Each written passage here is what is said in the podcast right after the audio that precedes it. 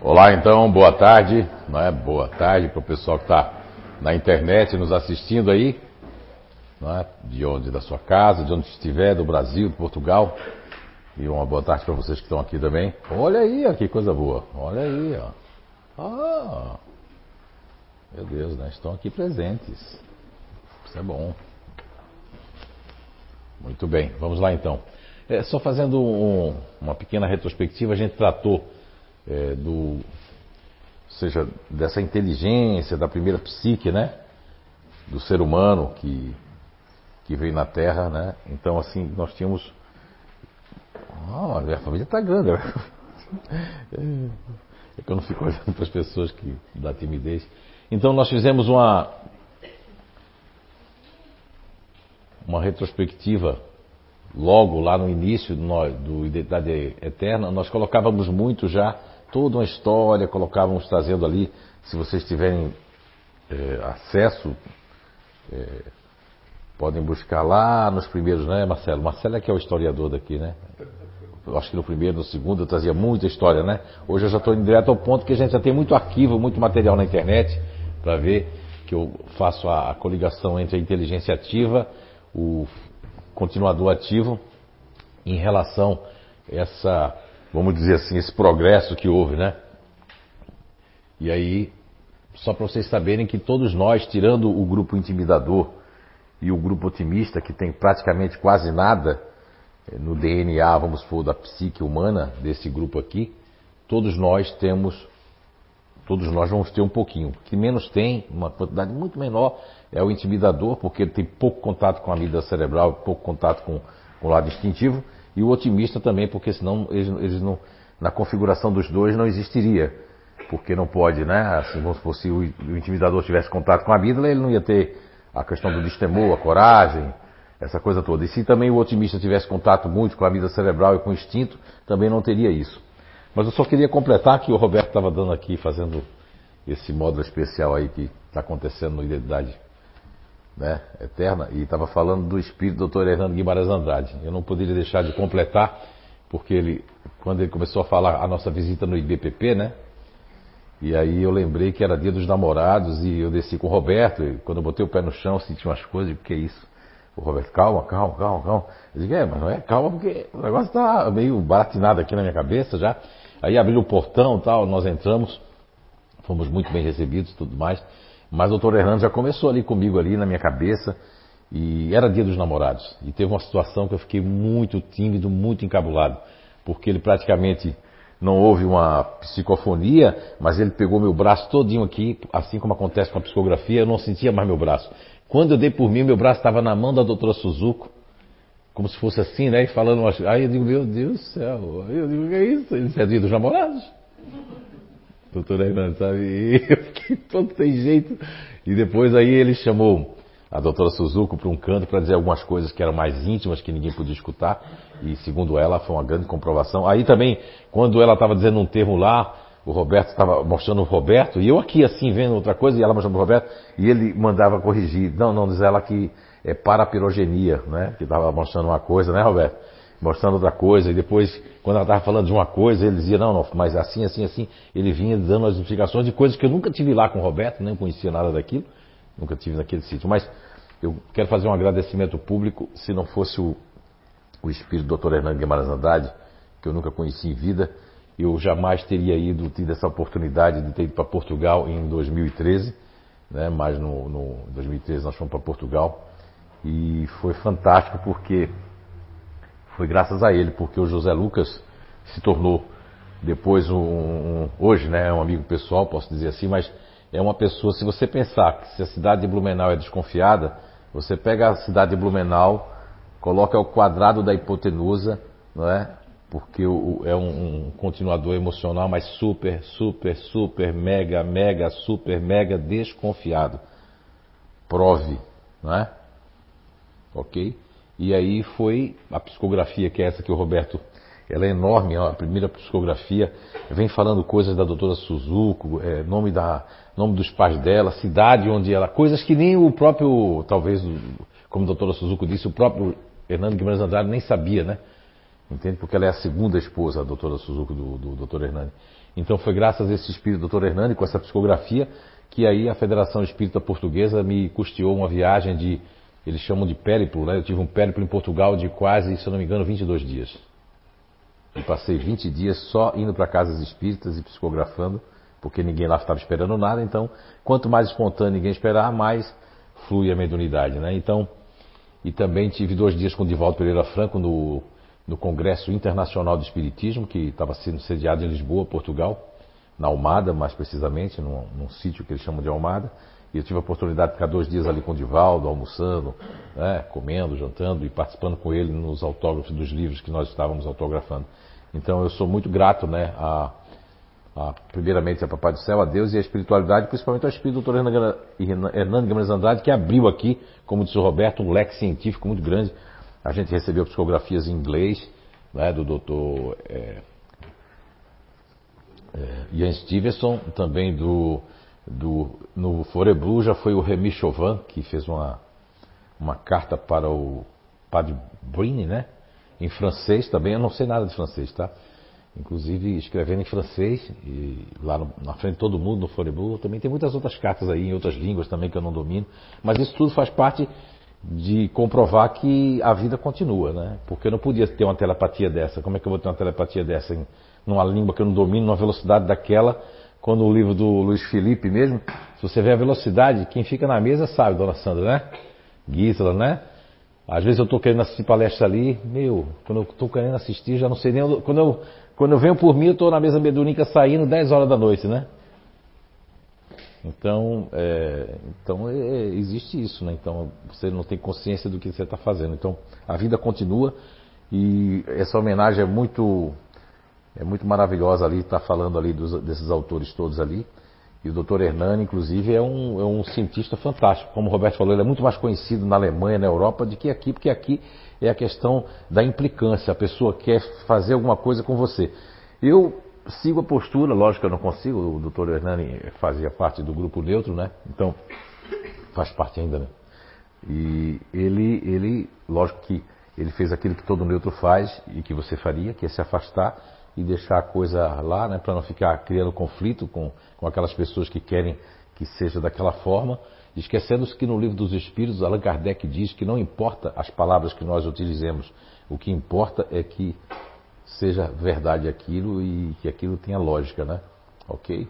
Tanto que na questão dos, dos 262 de O Livro dos Espíritos, Allan Kardec é uma pergunta muito longa. Ele pergunta que o espírito que vem a primeira vez, que é a primeira vez desse espírito ignorante, é, como é que ele vai escolher uma prova?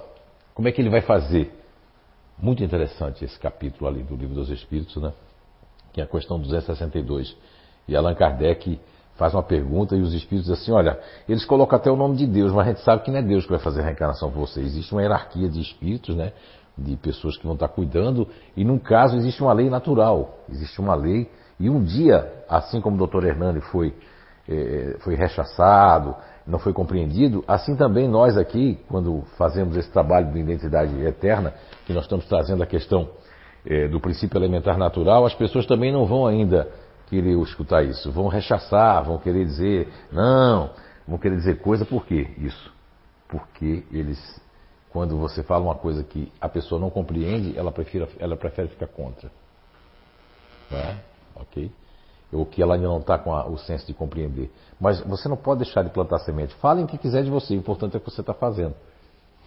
Então aqui nós temos a primeira inteligência, fazendo uma retrospectiva, e depois né, a complexidade desse grupo natural de inteligência que nós nominamos de continuador ativo, na sua qualidade de grupo precursor da psique humana, da psique humana, com grande responsabilidade na preservação da espécie, ou seja, lógico que depois tinha que nascer uma, uma outra ponta, que é essa ponta do continuador emocional, porque na verdade o continuador ativo ele foi tendo uma, um upgrade, uma mutação muito grande, tão grande, tão grande, que ele foi hoje é, é um dos grupos que mais procura, mais procura o conhecimento.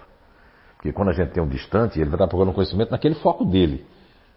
O, o continuador ativo, não, ele é a pessoa que mais busca conhecimento, o elo perdido. Eu, eu, eu, batizei de elo perdido, né? Essa questão. E o próprio Allan Kardec faz parte desse grupo natural de inteligência. É um questionador por natureza, mas um questionador das lógicas. Não um questionador como continuador emocional, né? Diferente. o controlador emocional, né? Eu tenho o Matheus, meu neto, ele, ele, a Rosana já falou isso, a Rosana aqui com S, né, Rosana? Que a dificuldade que tinha na escola e que todo continuador emocional vai ter na escola, que é, que é a questão de por quê, por quê, por quê, por quê, por quê. Eu só paro de dizer por quê quando eu estou acostumado com você, eu confio em você, aí também é perigoso. Porque se eu confio na Guisa, a Guisa pode queimar meu pé e eu ainda vou defender ela. Eu acho que não foi ela que queimou, não. Acho que foi o Miguel que queimou meu pé.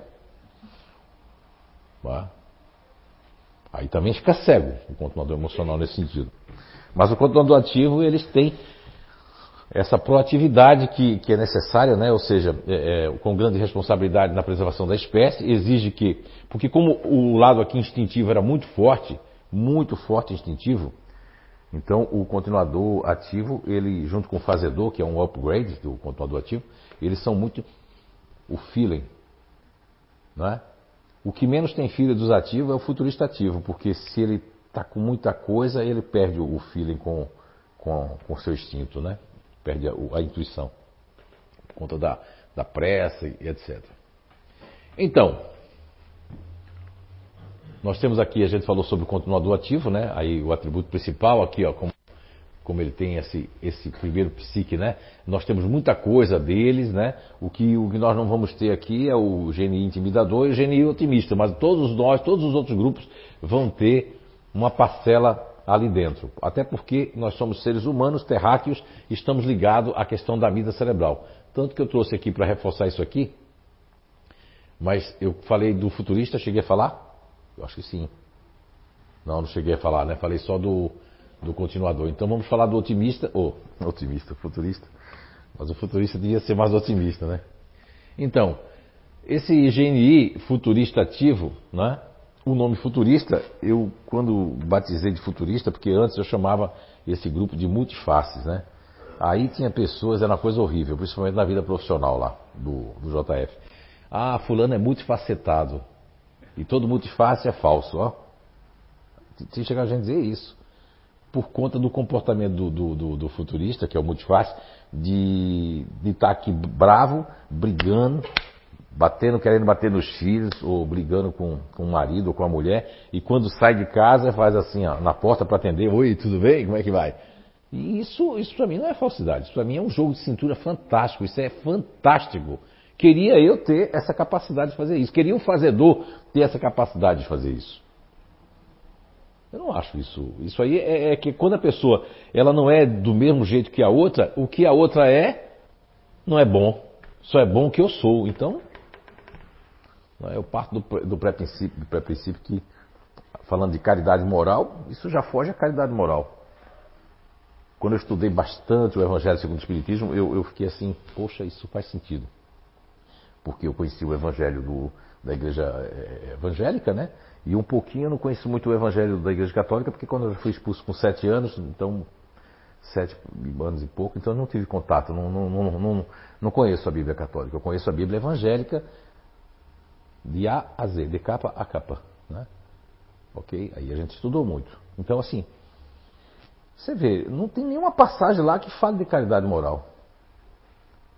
Se for para o Velho Testamento, é um Deus rigoroso do cão, um Deus vingativo, um Deus que castiga, um Deus que manda matar, um Deus que mata, que, ó.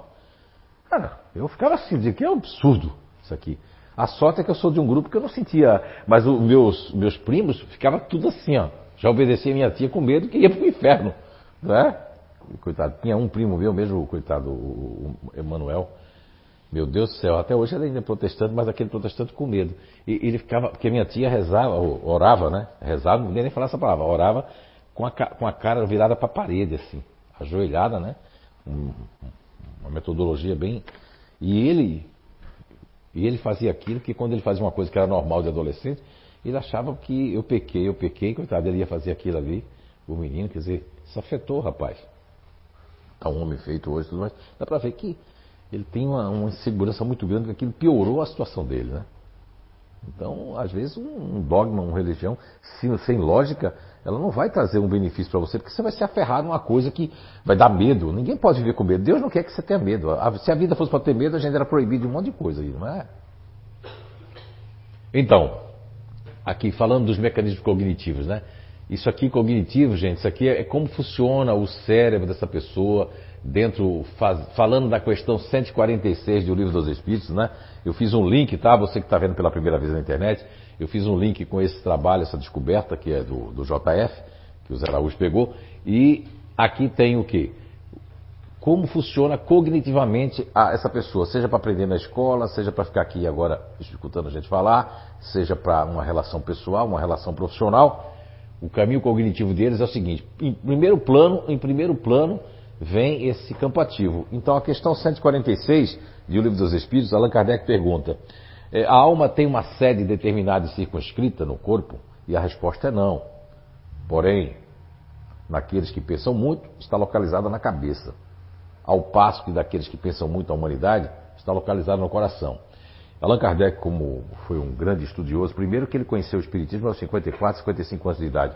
Então ele não tinha nada a ver. Aliás, não existia Espiritismo. Foi ele que batizou de, de Espiritismo. Não existia. Né? O que existia eram as mesas girantes, umas reuniões na casa da Madame Plesson e blá, blá, blá, blá. Chamavam ele, ele é um poliglota, um homem que estava estudando. O máximo que ele estudava mais próximo do Espiritismo, e ele diz isso na revista de maio de 1858, que é a questão do magnetismo e Espiritismo.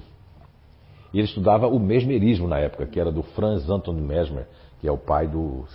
dizem que é o pai moderno do magnetismo. Então, Allan Kardec, baseado nesse conhecimento do magnetismo, do mesmerismo, ele faz uma pergunta que é 146A. O que dizer daqueles que situam a alma num centro vital? Aí a resposta quer dizer que ali é, a alma está ali por ser o centro de todas as sensações e ligada ao organismo, ou seja, que é o homem ventre de, de Sócrates, o homem peito de Sócrates e o homem cabeça de Sócrates 400 anos antes de Cristo. Em 1857 é lançado o Livro dos Espíritos. Essa questão é uma questão ainda que foi feita na prancheta, só para você ter uma ideia. Até o número 500, 501, que é a pergunta 500 do Livro dos Espíritos, era feito numa prancheta, sem ponto e vírgula, duas donzelas de 15, 16 anos, médium, médium, se, uma, se nos anos que nem a mãe, a nossa avó, no, se na época de 1920, 30, 40, uma moça, ela não podia talvez nem falar com uma pessoa assim, tu imagina no século XIX, 1800 e pouco. Então, duas moças. Foi assim, essa, as primeiras psicografias do livro dos Espíritos, até 15. Então, eram duas donzelas e a prancheta escrevia sem ponto e vírgula. Então, essa questão 146 está dentro desse, desse acontecimento também assim. Então, o, o futurista ativo, ele já é. Um, quem assistiu esse filmezinho aqui, não que ele represente muito, mas é, é, chega perto, né? É um filmezinho que é um. É em inglês, né? Chamado Cruz, né? É um desenho animado e tem dublado também, e ele faz um, um retrato inicial daquela questão do, do é, não saia daqui, da segurança, do, do continuador ativo, que só tinha isso, né? Aí vê que a menina encontra um rapaz, né? Vamos supor que o rapaz é esse grupo aqui, ó, lá no Cruz. Esse rapaz já pertence ao futurista ativo, ele já quer, já quer dizer assim, ah, tem muita coisa. Então, se você pegar o link com a história universal da Terra, nós vamos perceber que existiam os nômades. Os nômades, eles não ficavam, eles saíam em busca de alguma coisa. E é isso que faz o, o futurista, quando ele está sempre em busca de uma reunião, de alguma coisa. Por isso que o termo é mais atual, assim, moderno que tem no, nos Estados Unidos, no inglês, né? Que fazendo uma tradução literal seria workaholic, quer dizer, viciado, condicionado ao trabalho. São pessoas que são condicionadas. Ah, um futurista racional também é, é extremo, sim. Mas esse aqui, ele realmente é, é como diz assim, ó, all day, né? O dia todo, o dia todo pensando em se ocupar, o dia todo pensando em trabalho. Então são pessoas que são cumpridores de metas e, e, e implementadores de objetivos esforçam-se por alcançar os resultados propostos, sendo competidores e competitivos. Eles podem perder isso aqui? Sim. Quando eles não estão bem, eles podem ir para um ego de apoio, que isso é um, um, alguma coisa mais assim aprofundada lá do inato. E nesse ego de apoio, todos nós temos dois, eles podem com um ego de apoio e vai para uma parte negativa como se fosse um neutro, mas não é nem um neutro, uma parte assim de indolência muito forte e que é totalmente a única vez que um futurista ativo pode ir é quando ele vai para para indolência, porque ele não sabe se quer ir para o norte ou para o sul, eu não sei se eu quero sair ou ficar, eu fico totalmente, né? Você teve a oportunidade de estar com o futurista ativo. Quer falar aí um pouquinho da futurista ativa? Não precisa dizer nada quem é, só precisa dizer da pessoa, né? Eu só sei que é do sexo feminino, né? Sim, exatamente. É, mas não estou escutando não. Não. Eu não tô... Alô? Tá ligando aonde? Tá ligado? Hum. Tá ligado? Dá pra ouvir? É, eu tô ouvindo, não sei se eles estão ouvindo. É. Alô, alô. Muito bem, Gisela. É, eu, eu, chamei você para falar porque eu estava falando e você fazendo assim, né? Quando a pessoa começa a confirmar assim, eu digo, então tem algo a falar. Não é só, só a, a minha sobrinha. Meu pai também. Hum. Meu pai me fez lembrar a vida dele assim inteira, porque ele sempre. Mas quando foi... ele estava mal, ele ficava totalmente, totalmente... um prato de papa. Desculpa, desculpa falar isso, um prato de papa. Exatamente. Me fez lembrar a fase Vou dele. Vou regular aqui hoje. É, é uma fase que aconteceu na nossa vida, né? Que ele quis voltar para o Chile, mudou, é, fez uma loja e não deu certo porque a vida dele não era isso, era a engenharia, né? Sim. E ele ficou naquele estado parado, não sabia para onde o que fazer. Sim, horrível. E, e, a minha mãe cutucava ele e ele ficava, o sabe? O futuro estativo, quando se encontra, né? Porque quando ele se encontra, ninguém segura mais. Agora, não a engenharia Caldeiras, né? Ele Sim. é um consultor, né? Sim, a, profissão nível... dele é engenheiro mecânico e ele sempre teve trabalho nas caldeiras e foi o, o, o que ele focou a vida inteira, entende? Foi assim que vocês vieram parar no Brasil, né? Foi assim que a gente veio parar, tudo trabalho Mas ela, dele. ela tá regularizada, tá? Não chame a polícia. foi assim, pelo trabalho dele a gente veio parar aqui no Brasil, porque foi, ele veio atrás de, de uma vida melhor. É, assim, é interessante que o futurista ativo seja na vida profissional pessoal, eles gostam de seguir um rumo só, né? Sim. Diferente do futurista racional, né? Uhum. Eu não vou apontar nomes, porque senão, se eu falar o nome do Ranieri, não ia ser Eita! o Cláudio, ai, meu Deus do céu. Eu tô com a boca frouxa. Eles focam, né? Eles focam naquilo que é, eles é. vão assim profundo. Eles podem pegar um projeto, dois, mas mais do que isso aí não. vai enlouquecer. Não dá porque aí eles têm não. que fazer aquilo, né? É aquilo. E, é a, eu, e falando agora da minha sobrinha, a minha sobrinha também ela voltou para o Chile e voltou para cá, para o Brasil de novo. E aqui ela começou a focar no que ela queria, no que ela queria, até que ela entrou onde ela queria e está onde ela quer.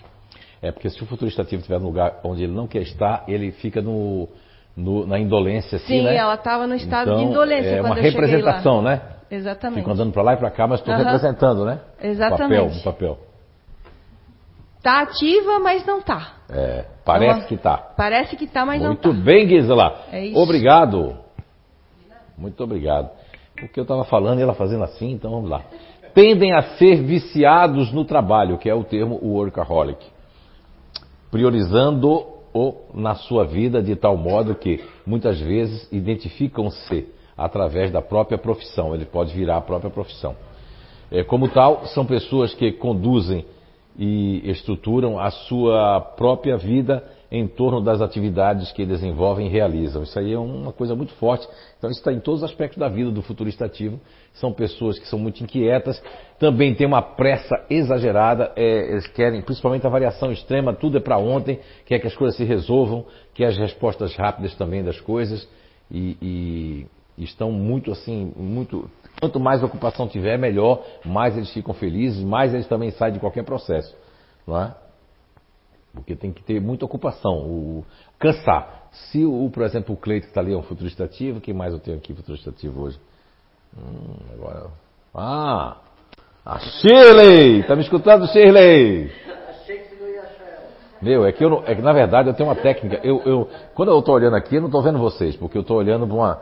Eu estou olhando para um horizonte, como eu, eu sempre fui muito tímido, eu não queria, além tímido, eu sou ex-gago, né? E aí eu tinha que ter um truque para as pessoas pensar que eu estou olhando para ela, mas não estou olhando. Então, na hora, quando eu olho para cá, não estou olhando para vocês. Quando eu olho para lá, eu não estou olhando para ninguém, né? Porque assim eu consegui dar palestra. Aí agora eu olhei. Procurando, agora, agora eu estava procurando, né? E aí, Shirley? Tá ouvindo, Shirley? Preciso falar mais alto? Não precisa? Ah, que pena, senão eu ia falar alto. Muito bem, nós temos ali o, o, o Cleiton, nós temos a Shirley, né? É bom para representar sim, não é? E, e, e, Você pode vir aqui, Shirley? Você pode vir aqui? E o Cleiton também? Por favor, os dois aqui! Vamos lá! Vamos animar esse palco aqui. Ai, meu Deus. Vamos aqui dançar um forró, um frevo. Opa. Então, Então, Shirley, é, primeiro, né, saber que você faz parte do Futurista Ativo, isso fez alguma diferença na sua vida? Essa questão de, de, de, é, de, de estar sempre na frente, de é, ter pressa que a pessoa dê uma resposta, ter pressa que as coisas aconteçam logo, como é que é isso? Então, é, a diferença foi realmente muito grande, né? Não só na minha vida profissional, como na minha vida pessoal também, porque minha autoestima sempre estava muito baixa, não acreditava em mim desde criança. E depois do conhecimento todo que eu tive, né, lá no Inato, aprendendo, me conhecendo, eu comecei a ver que eu não era uma pessoa esquisita. Eu sempre me achei estranha, esquisita, porque eu não tenho meu coração, parece que não meio frio, eu não tinha muito sentimento. Ainda acho que eu não tenho muito sentimento.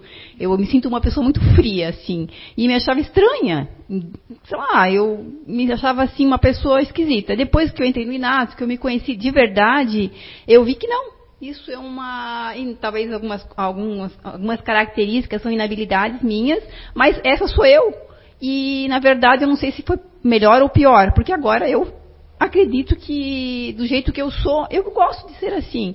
Eu tenho que melhorar em muitos aspectos, mas eu me sinto feliz porque depois de ter conhecido essa ferramenta, eu comecei a me dar mais valor. Entende? Então, meu, eu sou muito grata. Muito grata mesmo. e muito feliz. Oh, que bom escutar isso, Shirley. Nós somos apenas instrumentos. O que o está passando aqui pela minha cabeça é que eu lembrei de uma, de uma paciente lá do JF, né? Lá do, lá do projeto que ele tem lá, Identidade Energética, e essa paciente lá de Curitiba, uma pessoa, meu, encantadora, uma pessoa que na pandemia teve uma série de coisas, pânico, vazio, uma série de coisas, e ela está exigindo dela isso que você parou de exigir porque todo futurista ativo, todos eles, não importa, o grau de frieza não é como o futurista racional, que é grosso com a gente, que faz coisas, mas daqui a pouco ele. Desculpa, tá? Não é?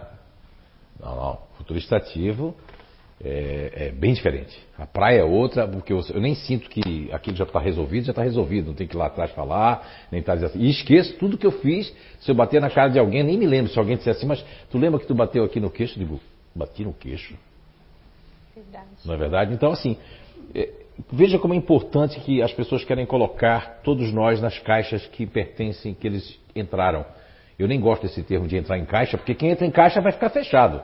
A proposta é não existir caixa.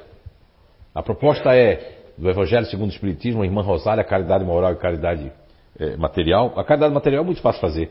Você me empresta um dinheiro, ou você me doa um dinheiro, você compra uma, uma cesta básica, leva ali para a pessoa, você visita um asilo, né? Ai, começou bom, começou boa, ai, que bom, estou aliviado.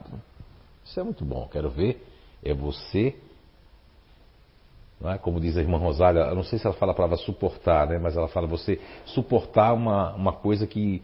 de uma, uma pessoa que está falando coisas que não faz sentido, é, de uma implicância, de várias coisas ali no contexto, e você suportar. Então, assim, como você não é igual a essas outras pessoas e o Cleiton também não é, as pessoas podem dizer que, poxa, que insensível é a Shirley. Que maravilha, Shirley, você saber que você é desse jeito e você ter consciência que precisa melhorar Melhorar todos nós conseguimos, todos nós. Agora, mudar a nossa essência, mudar quem nós somos, do jeito que fomos construídos, isso seria uma aberração. E essas histórias de caixa. Ah, caixa. Caixa, vamos quebrar todas as caixas. Quando eu compro sapato, eu nem levo a caixa. Porque eu já não gosto de caixa já, sabe? Nem de sapato, nem nenhuma caixa. Porque se está dentro de uma caixa é porque está dentro de um sistema, está preso, só tem uma visão de mundo e a visão é a tua, o teu ponto de vista. Mas o teu ponto de vista não é o ponto de vista que é a realidade certa. Não é verdade? Ok. Quer acrescentar alguma coisa, Shirley? Ok, vamos escutar um pouquinho o Cleito aqui. Cleito, como foi descobrir que é um futurista ativo? Você que tem bastante conhecimento né, do Inato. Você que já foi sócio do, do, do, do Inato também. Sim. Mas assim, esse imediatismo, essa pressa, dizer assim, é, de dizer assim, ah, tá bom, faz ali, Miguel, daqui a pouco, não dá dois minutos, já terminou, Miguel? Para mim, quando eu conheci, né, muitos anos Você é do Rio Grande do Sul, né? Sou do Rio Grande do Sul. Seu defeito é ser gaúcho? Não, não, não, desculpa, desculpa. É um brincadeira, é um brincadeira, brincadeira, brincadeira, é, acho que o maior choque foi descobrir que a gente não, a gente não tem consciência de si. Foi o maior choque para mim. Não tem consciência de si, do que a gente faz com as pessoas às vezes. E é isso, a gente esquece. A gente passa por cima e aquela memória esquece. E aí quando a gente se depara com esse erro, vem um sentimento de culpa muito forte, né? Que é muito ruim pra gente. Olha só que coisa é. fantástica, Cleiton. E interessante o que o Leite falou aqui é que ele disse uma coisa muito real do, do, futurista. Lógico que o futurista racional também tem isso, mas é diferente, não é? Por isso que eu separei. Existe futurista racional e futurista ativo. O futurista ativo, o que é que, o que, é que mais pega aqui? É essa exata, porque o futurista racional ele é insensível também. Mas aqui a insensibilidade é inconsciente. Enquanto o futurista racional pode se tornar egoísta, não é? Entende? A imagem pode. Aqui, aqui não é a imagem que transcende. Aqui é o workaholic e o troféu, porque a Chile pode assim, ah, passa pelo Evaldo meu troféu, né? Evaldo, gostoso. Né? Mas o Evaldo tá ali, ó. Ah, ele tá aqui, ó. Meu Deus, ele tá. Cara, eu achei que ele não tava. É. Muito bem. E você também faz isso, né? A pessoa tá ali, é um troféu, e eu estou vivendo uma coisa, mas como eu não tenho sensibilidade que a pessoa está fazendo uma cara assim, fazendo uma cara assim, tem certeza? Não vai comprar não? A gente não percebe, porque e é essa questão dessa frieza, quando a gente está muito focado, a gente esquece de tudo, a gente só está naquele foco ali e, e é sensibilidade zero. A gente é frio mesmo, só que sem consciência às vezes que está sendo frio. Isso muito aí. Sem consciência. Exatamente. Foi muito bom vocês falarem, porque muitas pessoas convivem com o futurista ativo, e o futurista ativo, ele quer buscar essa sensibilidade. É impossível. Eu tenho tentado dizer, né, para essa pessoa, muito uma pessoa do bem, faz caridade, visita, está se ocupando direto para sair, mas ela vai querer sentir esse sistema límbico. Esse sistema límbico de vocês, eu vou estar explicando daqui a pouquinho, quando eu terminar esse, essa parte, mas vocês não vão ter esse sistema límbico. Tem um sistema límbico? Tem, eles têm um sistema límbico. Todos nós temos, mas ele não vai ter esse contato. A natureza não quis.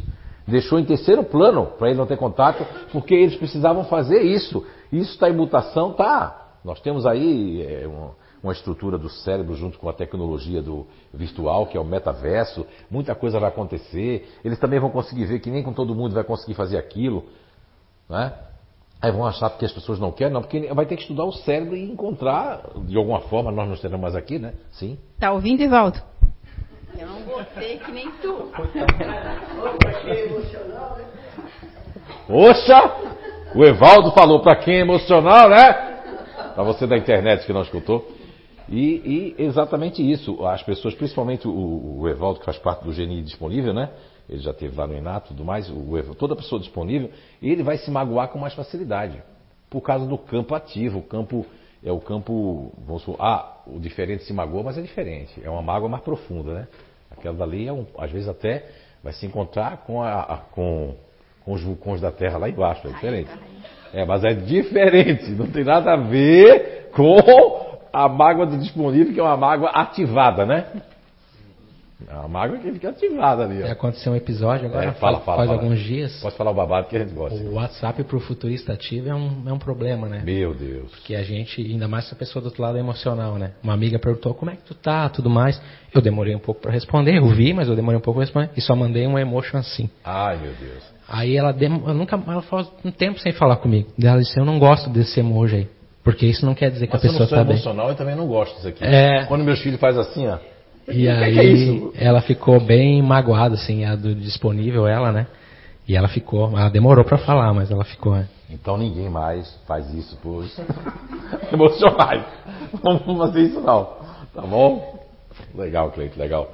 E isso é interessante porque vocês têm que ter uma ideia de que essas pessoas existem. Aqui vocês estão vendo o Cleiton, né, que é do Rio Grande do Sul, mas está há muitos anos, já há mais de 20 anos, né? 18 anos. 18 anos está aqui, ó, já estou exagerando, né, 18, já passei para 20. Né? E a Shirley, que é catarinense, né? Mas tem muitas pessoas espalhadas aí em Portugal, que eu tive a oportunidade de estar ali. Tinha gente em Portugal que é de uma variação. Você, tem, você já queimou máquina de lavar o, o objeto com, quando você estava muito irritada? Meu, que risada foi essa? Essa risada é uma entrega. É. Agora você não pode fugir. Ele está sarcástico. Está sarcástico? O disponível quando está assim. Tá perigoso. Não vou dizer não, porque isso em público não pode dizer, mas é uma vingança. Não, não. é uma vingança. Ficou vermelho. Computador, televisão, é um atrás do outro, é uma loucura. Fala aqui, Chile. Ai, desculpa, desculpa. Computador, perdi todo o meu arquivo, perdi foto dos antigamente, perdi tudo. Assim, travou, quebrou, queimou. Ele sabe bem porque ele é técnico e tem uns amigos que lidam com isso, né? E é direto, direto. Eu quebro tudo, eu não sei. É, mas não é que é isso, não é que você. Sim, porque essa, essa senhora lá em Portugal, que é do Oeste, eu não vou dizer aí a, o sítio, né, João nem Leonor, porque já, o João e a Leonor já vão matar a charada. Estávamos fazendo um nível 1 lá, né, em Portugal, e aí, quando chegou assim, me lembrei muito da Vanderléia, porque a Vanderléia, né, um beijo, não sei se a Vanderléia está aqui ou não, um beijo para a Vanderléia. A Vanderléia é futurista ativa, você, e a Vanderléia já contou caso da lâmpada ficar assim, ó. E o pessoal achou que queimou e não ficar, e a máquina de lavar parar, não é? Porque a máquina lavar na mão do fazedor, eu sei porque ela para, mas não, na mão do futurista é diferente, né? Porque o fazedor é porque a máquina é 24 horas durante 365 dias. Aí não dá. Mas, no caso do futurista ativo, é por causa da energia né, eletrostática, né? Eu percebo também que, tenho percebido isso nos últimos tempos agora, mas que a gente tem uma força energética muito forte. Exatamente. Tanto, Tanto ah, para fazer isso, tanto para o bem, né? como para o mal. Se a gente está é. bem, meu, a gente deixa todo mundo bem, o ambiente bem, quer ver todo mundo bem. Mas se a gente não está bem, a gente Cara, acaba com amigo, tudo. Tá? Eu sou teu amigo. Não, mas é é é, é mandar mensagem para mim, mande É, mas é aquilo. A gente não quer fazer isso.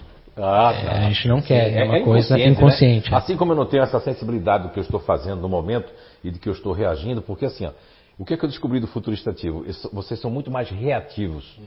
Reativos é que eu tenho uma reação, lógico que o futurista racional também tem, mas a reação dele é mais é, é slow motion, né? é mais devagar, é mais slow, slow, assim, não é como a, a de vocês, que é uma reação, eh, já está dizendo, é um ponto reativo.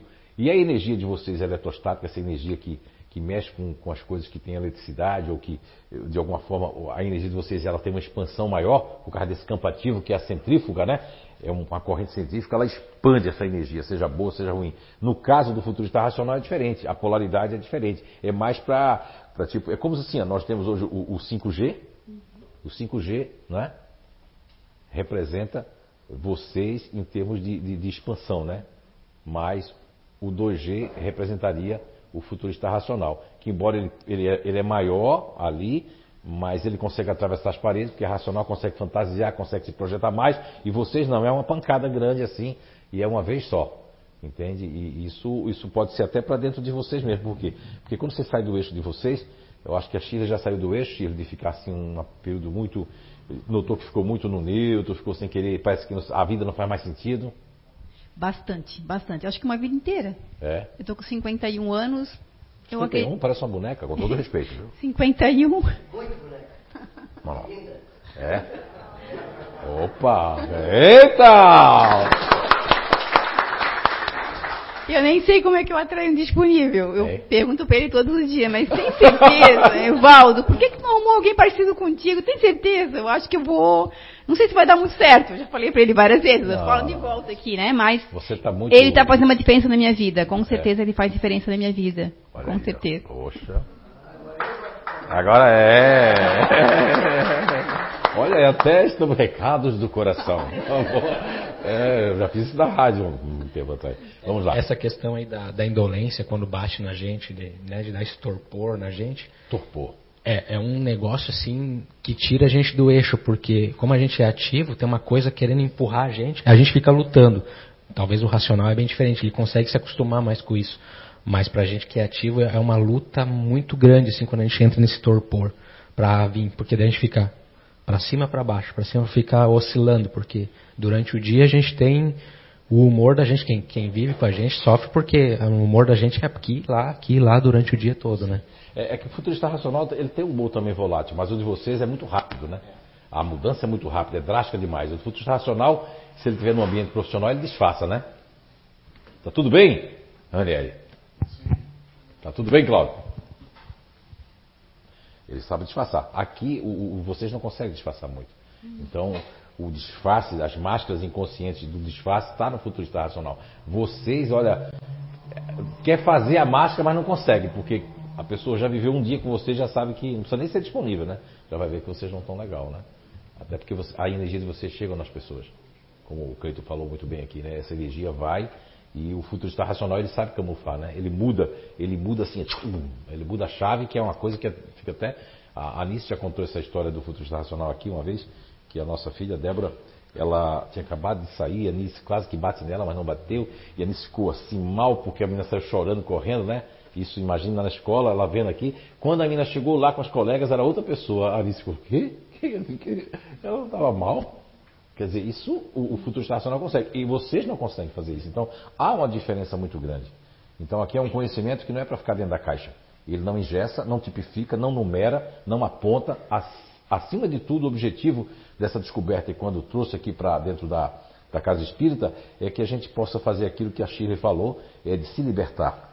Quando eu me liberto sabendo que eu não sou uma pessoa má, que eu não sou, como disse em Portugal, uma pessoa do gênio intimidador, ai que bom, pois me achava que tinha mal feitio, ó, mal feitio, quer dizer, porque as pessoas da família não são iguais, ela vive num relacionamento com a pessoa completamente emocional e ela é uma pessoa ativa. E os dois se complementam, porque não vai existir que ninguém que tem que viver igual com uma pessoa igual. É? E ninguém é melhor do que ninguém. O que acontece é que tem pessoas que estão num deslumbramento, né? Mas ah, um dia o deslumbramento passa, não é isso?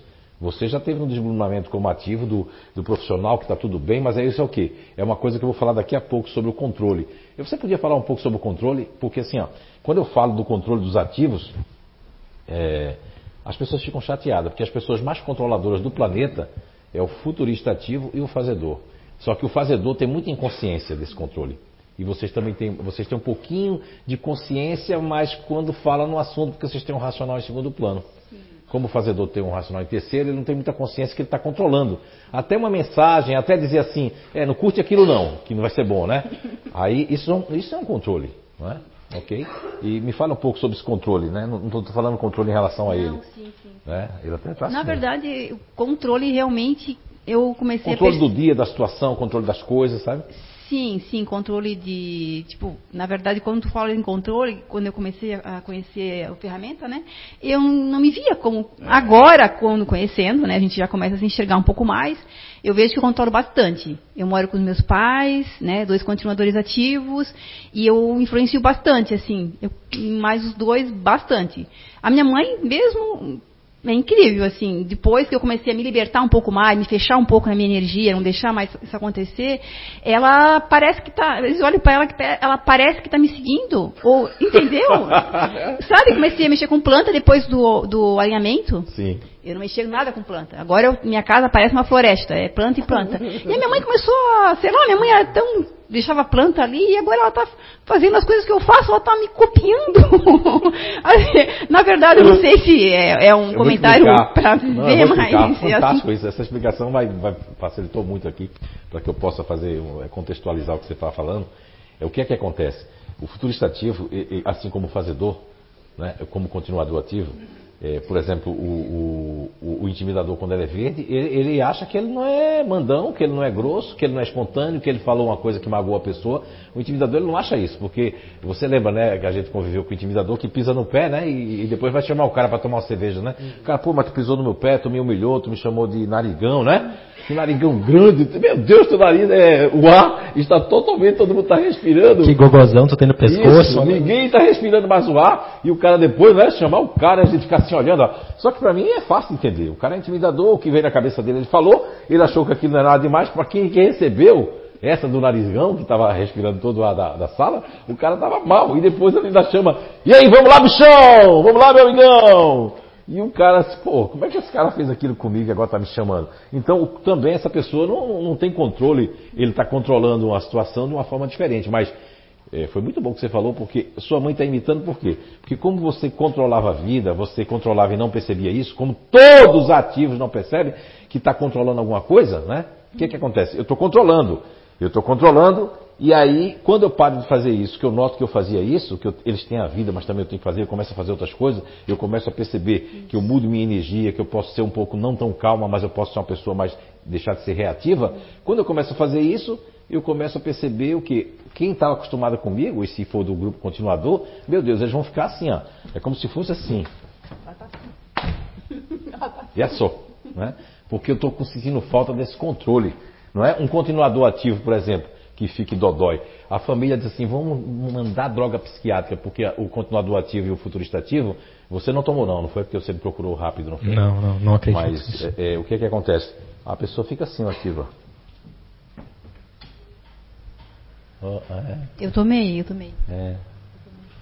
Aí quem é que vai gostar? Quem não gosta que a pessoa seja ativa, né? Exatamente. Ah, Shira, estás tão bem assim, agora sim tu estás bem. Ah, é, Valdo, meu amor, tô?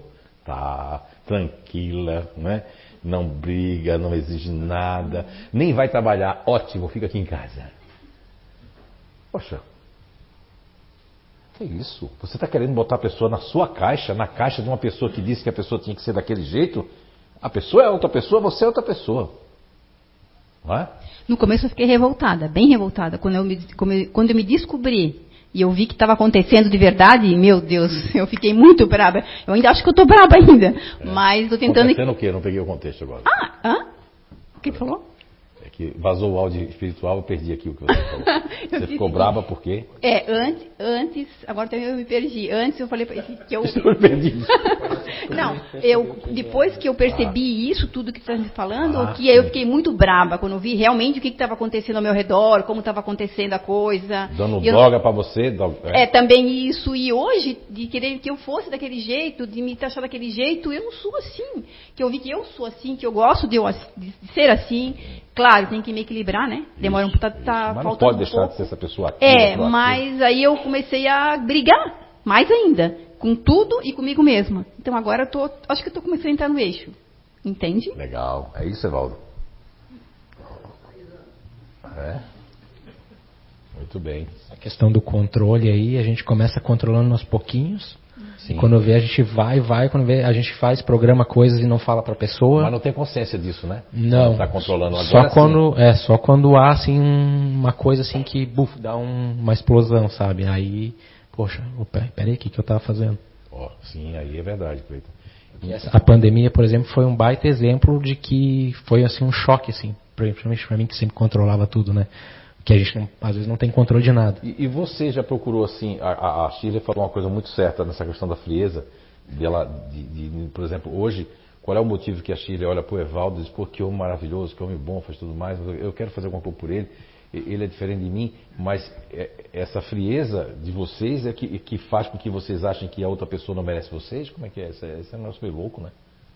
Assim, porque eu, eu, eu agora descobri que eu fiz várias coisas, e agora parece que eu fico no, no sentido de, de me, des, me, desfazendo de mim mesmo, ou me colocando num patamar que não, que não é verdade. Né? Sim, porque é a questão da culpa, né, que quando vem na gente vem muito forte. Porque daí cai a ficha, porque a gente não gosta de lembrar do passado, ao menos seja as coisas boas, Sim. né? E aí quando tu tem uma não é uma clara evidência, mas quando se abre assim, pô, eu fiz tudo isso e é realmente eu fiz. Aí isso vem uma culpa que te joga lá embaixo, assim, né? A tua autoestima vai lá embaixo e tu tenta ficar buscando. Pô, mas, cara, eu não percebi que eu estava fazendo isso. E dá vontade de fugir para algum lugar, né? Para ficar ah, fuga. outro sítio. Ah. outro lugar, viajar, fazer alguma coisa que vai para longe disso. Hum. É isso, Tira, também? É isso mesmo. Verdade. Muito bem. Microfone, vamos lá, o microfone para ele. Eu vou jogar daqui, tá? Não, Eu sou um pouco louco, mas não tão assim não. É, senão eles vão me enterrar de novo. Mas o que, eu, é, o, o, que, o que eu iria falar também tem outro ponto de compreender a outra pessoa e saber o que está acontecendo. Tá? E depois é, dialogar, conversar. Você está falando partindo de você ou dela? Partindo de mim ah, para ela. Certo, certo. Porque hoje eu também eu compreendo como ela é. Evaldo, Nesse sentido. eu só escuto essa frase em menor e maior grau, com todo respeito. Não estou querendo aqui fazer uma apologia ao grupo disponível, porque vocês têm muitos defeitos também, como eu tenho, como todos os grupos têm. Defeitos não, inabilidades, né? Sim. Mas isso é muito comum, por isso que eu respeito muito todos os grupos, mas o, o grupo disponível, nesse sentido aí dessa fala sua, eu tenho um respeito enorme, porque é só o disponível que ainda quer compreender até o inimigo, né? Eu acho isso fantástico. É, ela fala muito isso. Eu acho ela, ela até comenta comigo, ela comenta comigo a respeito de eu sou amigo do, do inimigo. Ele é teu inimigo? Não, não, não, não nesse sentido. Ah, com né? ele, com ele do bicho. Do, dos outros, é, é, assim, ó, é que tem outras pessoas ah, que me fazem mal. Ah, certo. Ah. Eu ainda faço de tudo para ser amigo pra, com sim, essa pessoa. Mas, é, mas faz parte da sua natureza. A reencarnação é, é, nesse propósito ali, porque assim, ó, É, é, é fantástico essa questão da reencarnação, sabe? É o propósito que a gente tem de vir em, tal grupo de inteligência para a gente aprender tal coisa, ou seja, na sede da alma ali da 146. Então, isso é Por muito isso que bom. até, é, não lhe cortando, mas quando ela fala da, da mãe dela, às vezes até eu, eu faço com que ela Me critica. É, Me critica, faço, faço umas críticas para ela ver se dá uma melhorada, porque às vezes a mãe dela até está fazendo algo, sei lá. É assim, ó, Evaldo. É que agora é onde entra as diferenças, tá vendo? Que as pessoas não podem se colocar em caixas. A sua visão é uma visão de bondade tanto para a Chile como para a mãe. Quando você observa a mãe da Chile, o que é que você vê? Olha só, ela está fazendo boazinha. Eu também faria isso com a Chile. Eu também faria, não é? Então é como se ela tivesse fazendo, eu faria também. Mas a Chile, a Chile não quer mais controlar a vida de ninguém. Ela quer viver com você, quer viver com a mãe, com o pai, mas não quer controlar. Como ela parou de controlar, o que é que a mãe faz? Posso limpar seu sapato? Deixa que eu vou molhar as tantas. Pode ir. Pode ficar também. Quer dizer, para uma pessoa que está num outro patamar, que só quem sabe, por isso que eu digo, quando minha avó dizia que coração dos outros é terra que ninguém anda, quando a pessoa dá o upgrade, seja a mãe, o pai, o marido, a namorada, não percebe não.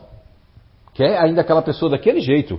Eu gostava mais da Chile controladora mesmo, toda braba, doida. Agora não, agora ela é. Não sei se agora ela vai gostar de mim. Não é? Então a mãe dela pode ter esse pensamento.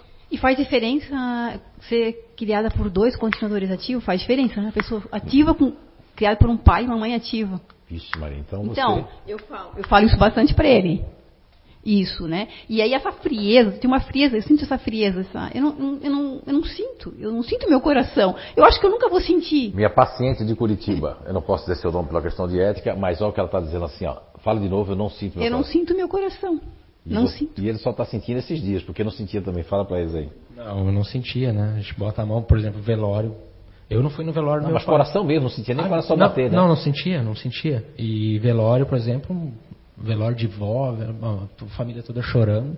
Pra mim não vinha nada. Eu não fui nem no velório do meu pai, pra começar. É, Aí não, por enquanto o sentimento de culpa não veio ainda, né? Mas uma hora eu sei que vem. sim. Mas o da irmã já veio, né? Ele tá agora. Sim, uma aproximação com a irmã, né? Mas já tô controlando a vida dela, né? Já, já percebi. É. Já, já. É é isso mesmo, é. De certa forma, sim, porque a gente não tinha muito contato e agora teve uma aproximação muito legal. E a gente começou a conversar muito, né? E, e Então- uma parte da vida dela que eu Então perdi. tem aquele ditado que minha avó dizia que eu achava meio louco, coitada. Né? Mas ela tinha razão. Todo mal traz um bem, então, né? Sim, sim. Mas já que é controlando ruim, ela. mas o ruim pode se tornar bom, né? Ok? Às vezes uma mulher se afasta da gente, o marido, um companheiro, a companheira, mas aí aquilo está acontecendo um grande bem, mas a gente quer controlar. Não estou dizendo que é só os ativos. Os, lógico que o que mais controla inconscientemente a vida de qualquer pessoa são os ativos. Mas depois os racionais têm aquele.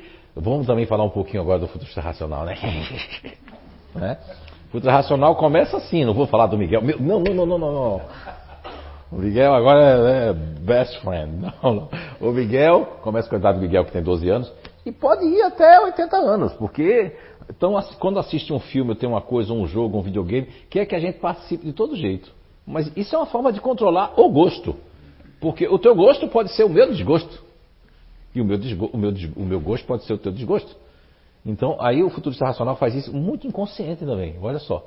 É uma, uma forma de controlar, porque assim, eu quero dividir aquilo. Também, também não quero ficar sozinho, vai dizer pra isso não, sabe? Eu não quero ficar sozinho também. Vem, tá tão bom. né? Tu vai gostar, tu vai gostar. Aí a pessoa, se for disponível, até finge que tá gostando.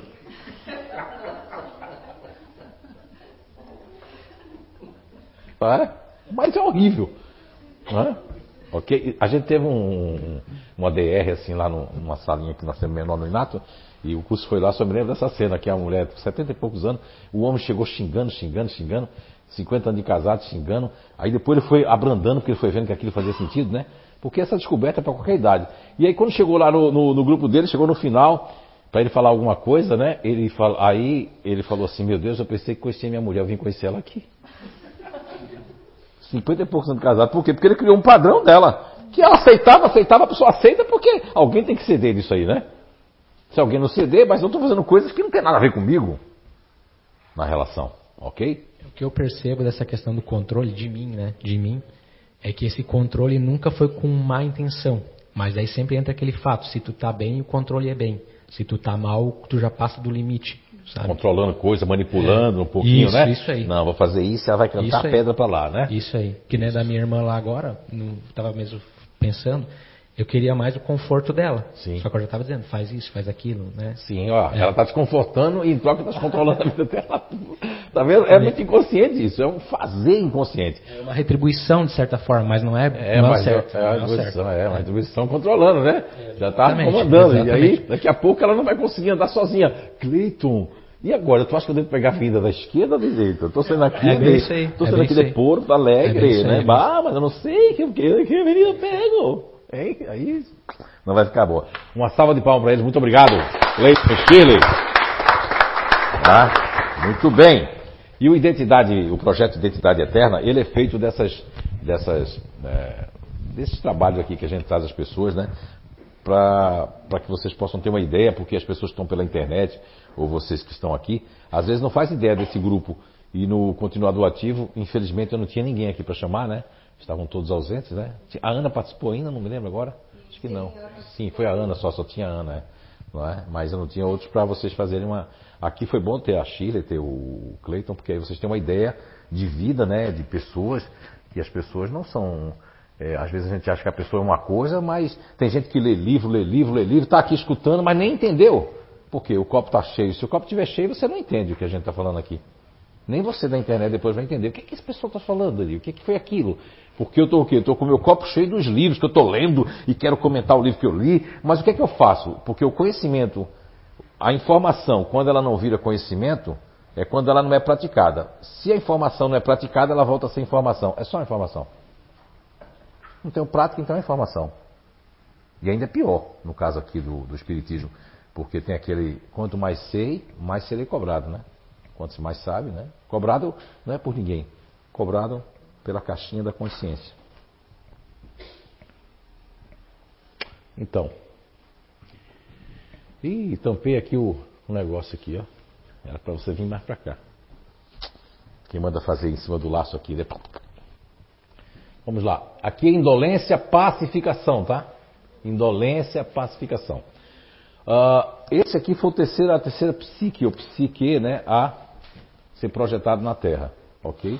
Então aqui você vê que até então precisava procriar, precisava, então não tinha o sistema límbico aqui, ele deu uma, foi assim, vamos dizer assim, um upgrade muito grande do sistema límbico no, no ser humano, né? Nos terráqueos.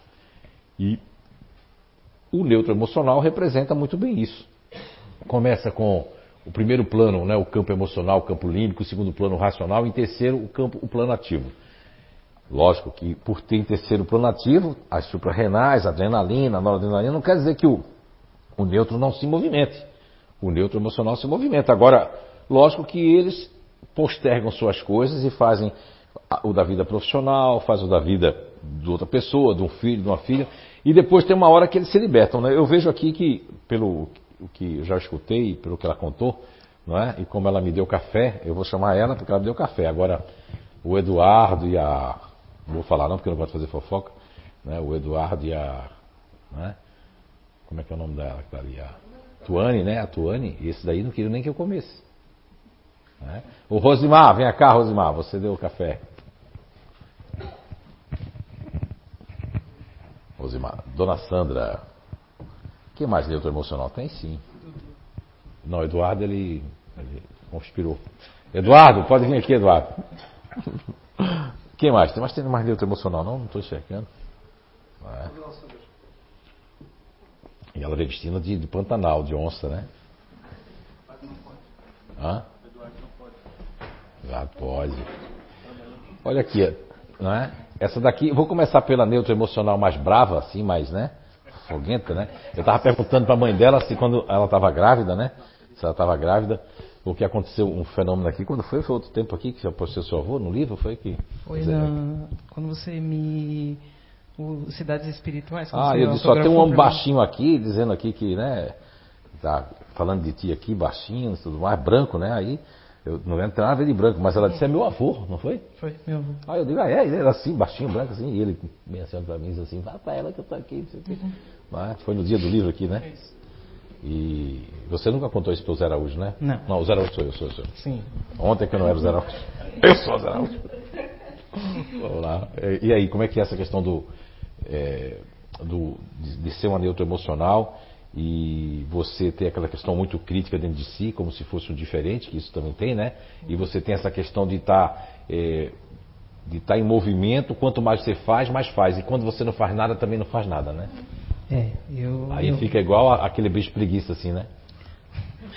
é, eu, tenho um pouquinho de dificuldade de ficar sem fazer nada, né? Eu acho que me mas- condicionei desde Mas você nasceu aonde? São Paulo.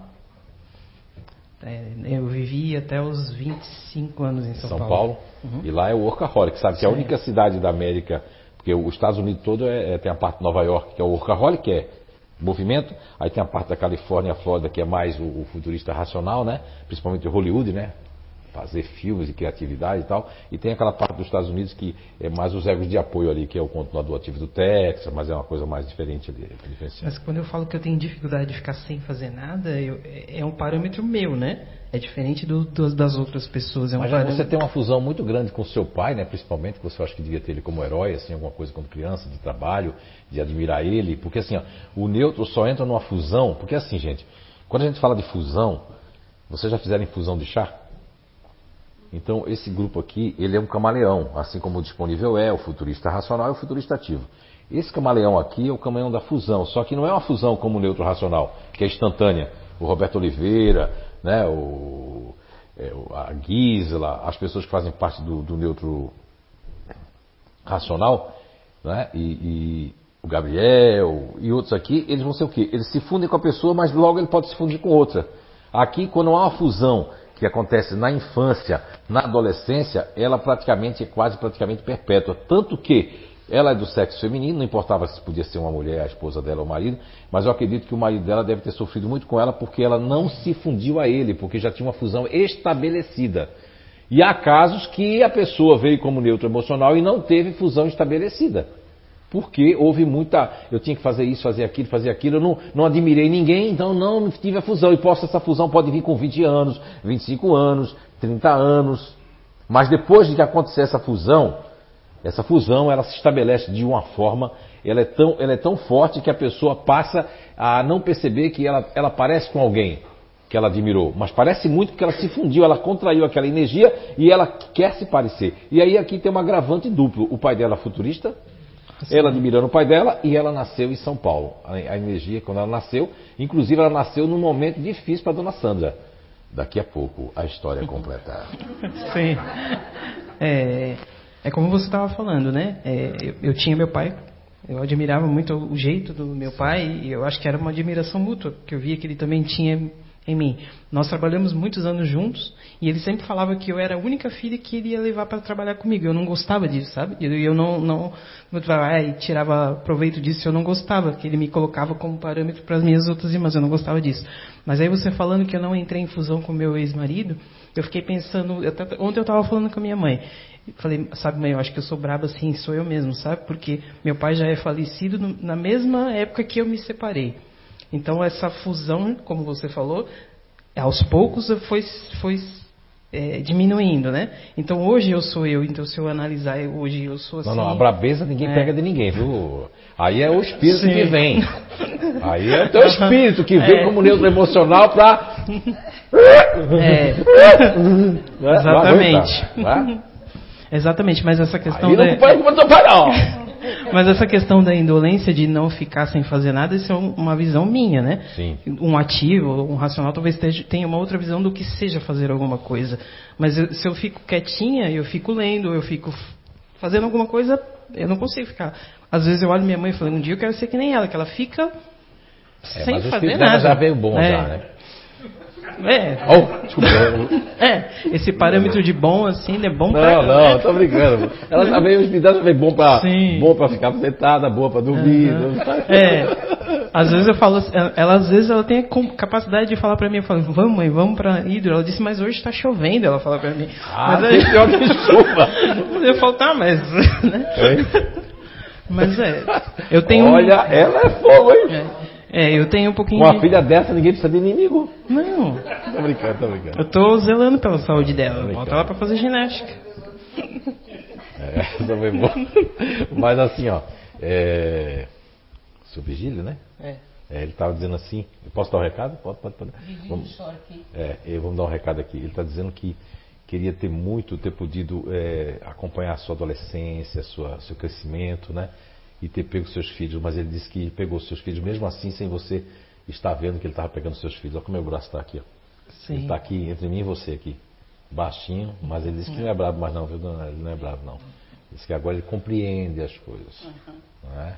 Mas eu, eu ainda digo que se ele fosse vivo, eu seria o mais monstrinho ainda. É, É, ele fazia as minhas Mimada, vontades, né? né? Mimada. Não. Ó, é isso?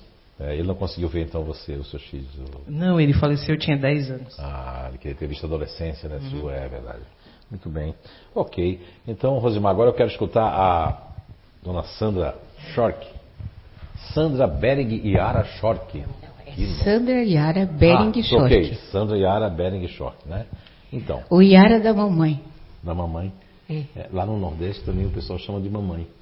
É. Aqui, aqui quando eu cheguei ainda se chamava de mãe, né? Uhum. Agora não, é tu, vem cá, aí você, onde é que tá? Não sei o que É aconteceu. estranho, né? É, e aqui, aí, o, o- ela quando foi lá para Anísio para esse, ela viu que a gente pedia a benção, né? a- a- as Sim, pessoas, a né? Ela ficava assim, ó, tão bonito. Porque aqui ninguém, né? A benção aqui é o seguinte, ah, sai daqui, não enche o saco. É, a minha mãe, é, eu ainda peço benção para minha mãe também. É.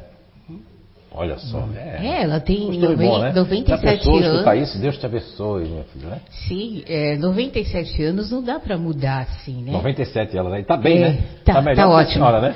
Tá Ah, ótimo. Mas tá? Ela está mesmo? Ela, ela fala assim, Sandra, você precisa perder um pezinho para você ficar mais leve, minha filha. Nossa. Pois é. Sim, como eu. Ela né? fala. É, foi bom. É, mas a minha mãe é assim. Mas como é que é assim, neutro emocional e, e postergar as coisas, não só a ida porque está chovendo, mas deixa as suas, as suas prioridades, fazendo os outros, como é que é? Como é que é não querer conflito? Como é que é os bichos todinhos querem entrar na casa achando que a arca de Noé, mas não é? Pois é. É. Eu tenho uma delinquente lá chamada Raquel. Meu Deus, como ela é perseguida. Ela é tão boa Mas é assim, um animal, meu né? É a minha Ah, gatinha. eu ver. é a minha Vou gatinha. explicar. É, não, não. Ela veio, ela apareceu aqui, tá? Ah, foi? É, eu Levou. levei pra casa. Assim, cabe sempre mais um, né? Sempre Onde tem 20 mais. gatos, cabe 21. Cabe, cabe. Mas é assim, é, as minhas coisas eu vou deixando para depois. Mas as coisas da, que estão em volta, minhas filhas, meus bichinhos, é tudo na hora certa. Olha só. Né? Então, assim, eu estou melhorando, tá? Eu estou melhorando. Eu já vou a hidro, é, embora assim, de vez em quando eu tenha uma preguiçinha, tal, por causa do frio, mas eu estou indo na hidro, já estou fazendo aula de natação. Opa, tá? isso é bom. então, é bom. ela não pode falar muito, né? Eu estou melhorando. Olha, isso Mas- aqui é uma verdadeira DR. Esse Mas diga uma coisa, esse negócio de, de, de, de- vamos, vamos dar um exemplo assim, de, de omitir e guardar segredo, porque há uma diferença em guardar segredo, que deve ter aqui um trilhão de segredos para levar para o túmulo, né? De pessoas, de tudo que já viu. Porque o neutro, se o neutro racional tem, o neutro emocional tem um. é, eu acho que é uma cidade inteira, né? Não é verdade? É verdade. Se o neutro racional já tem um monte de coisa, imagine o, o- o neutro emocional é um, sei lá, é um desabodo muito grande de coisa. É engraçado esse negócio de segredo, né? Tem umas versões aí que diz, se é segredo, não conta. Pô, mas se a pessoa pediu segredo, é segredo. Então, ela contou pra mim, É lógico fica que se aqui. contar para Jaqueline, para. Não, não. É, é a, é a versão dela, né? A minha versão contou o segredo, vai ficar aqui e Morreu, acabou. né? Morreu aí dentro, né? É, Isso. E, e a questão do- de omissão, de omitir coisas para não ter conflito. Quer falar uma coisa aí, quando vê já tá o babado forte aí. Quer falar, mãe? Não, eu estava só vendo aqui os é, gatinhos. isso é um perigo. Isso é um perigo. é. Às vezes a gente fica assim com a saia justa mesmo, sabe? É, é complicado, Zé. É muito complicado. Às vezes tem coisas que eu olho, eu estou vendo que está errado, eu estou vendo que aquilo vai dar errado, sabe? Eu dou pinceladas. A Rosimar fala que eu falo demais, é, que eu jogo pergaminho.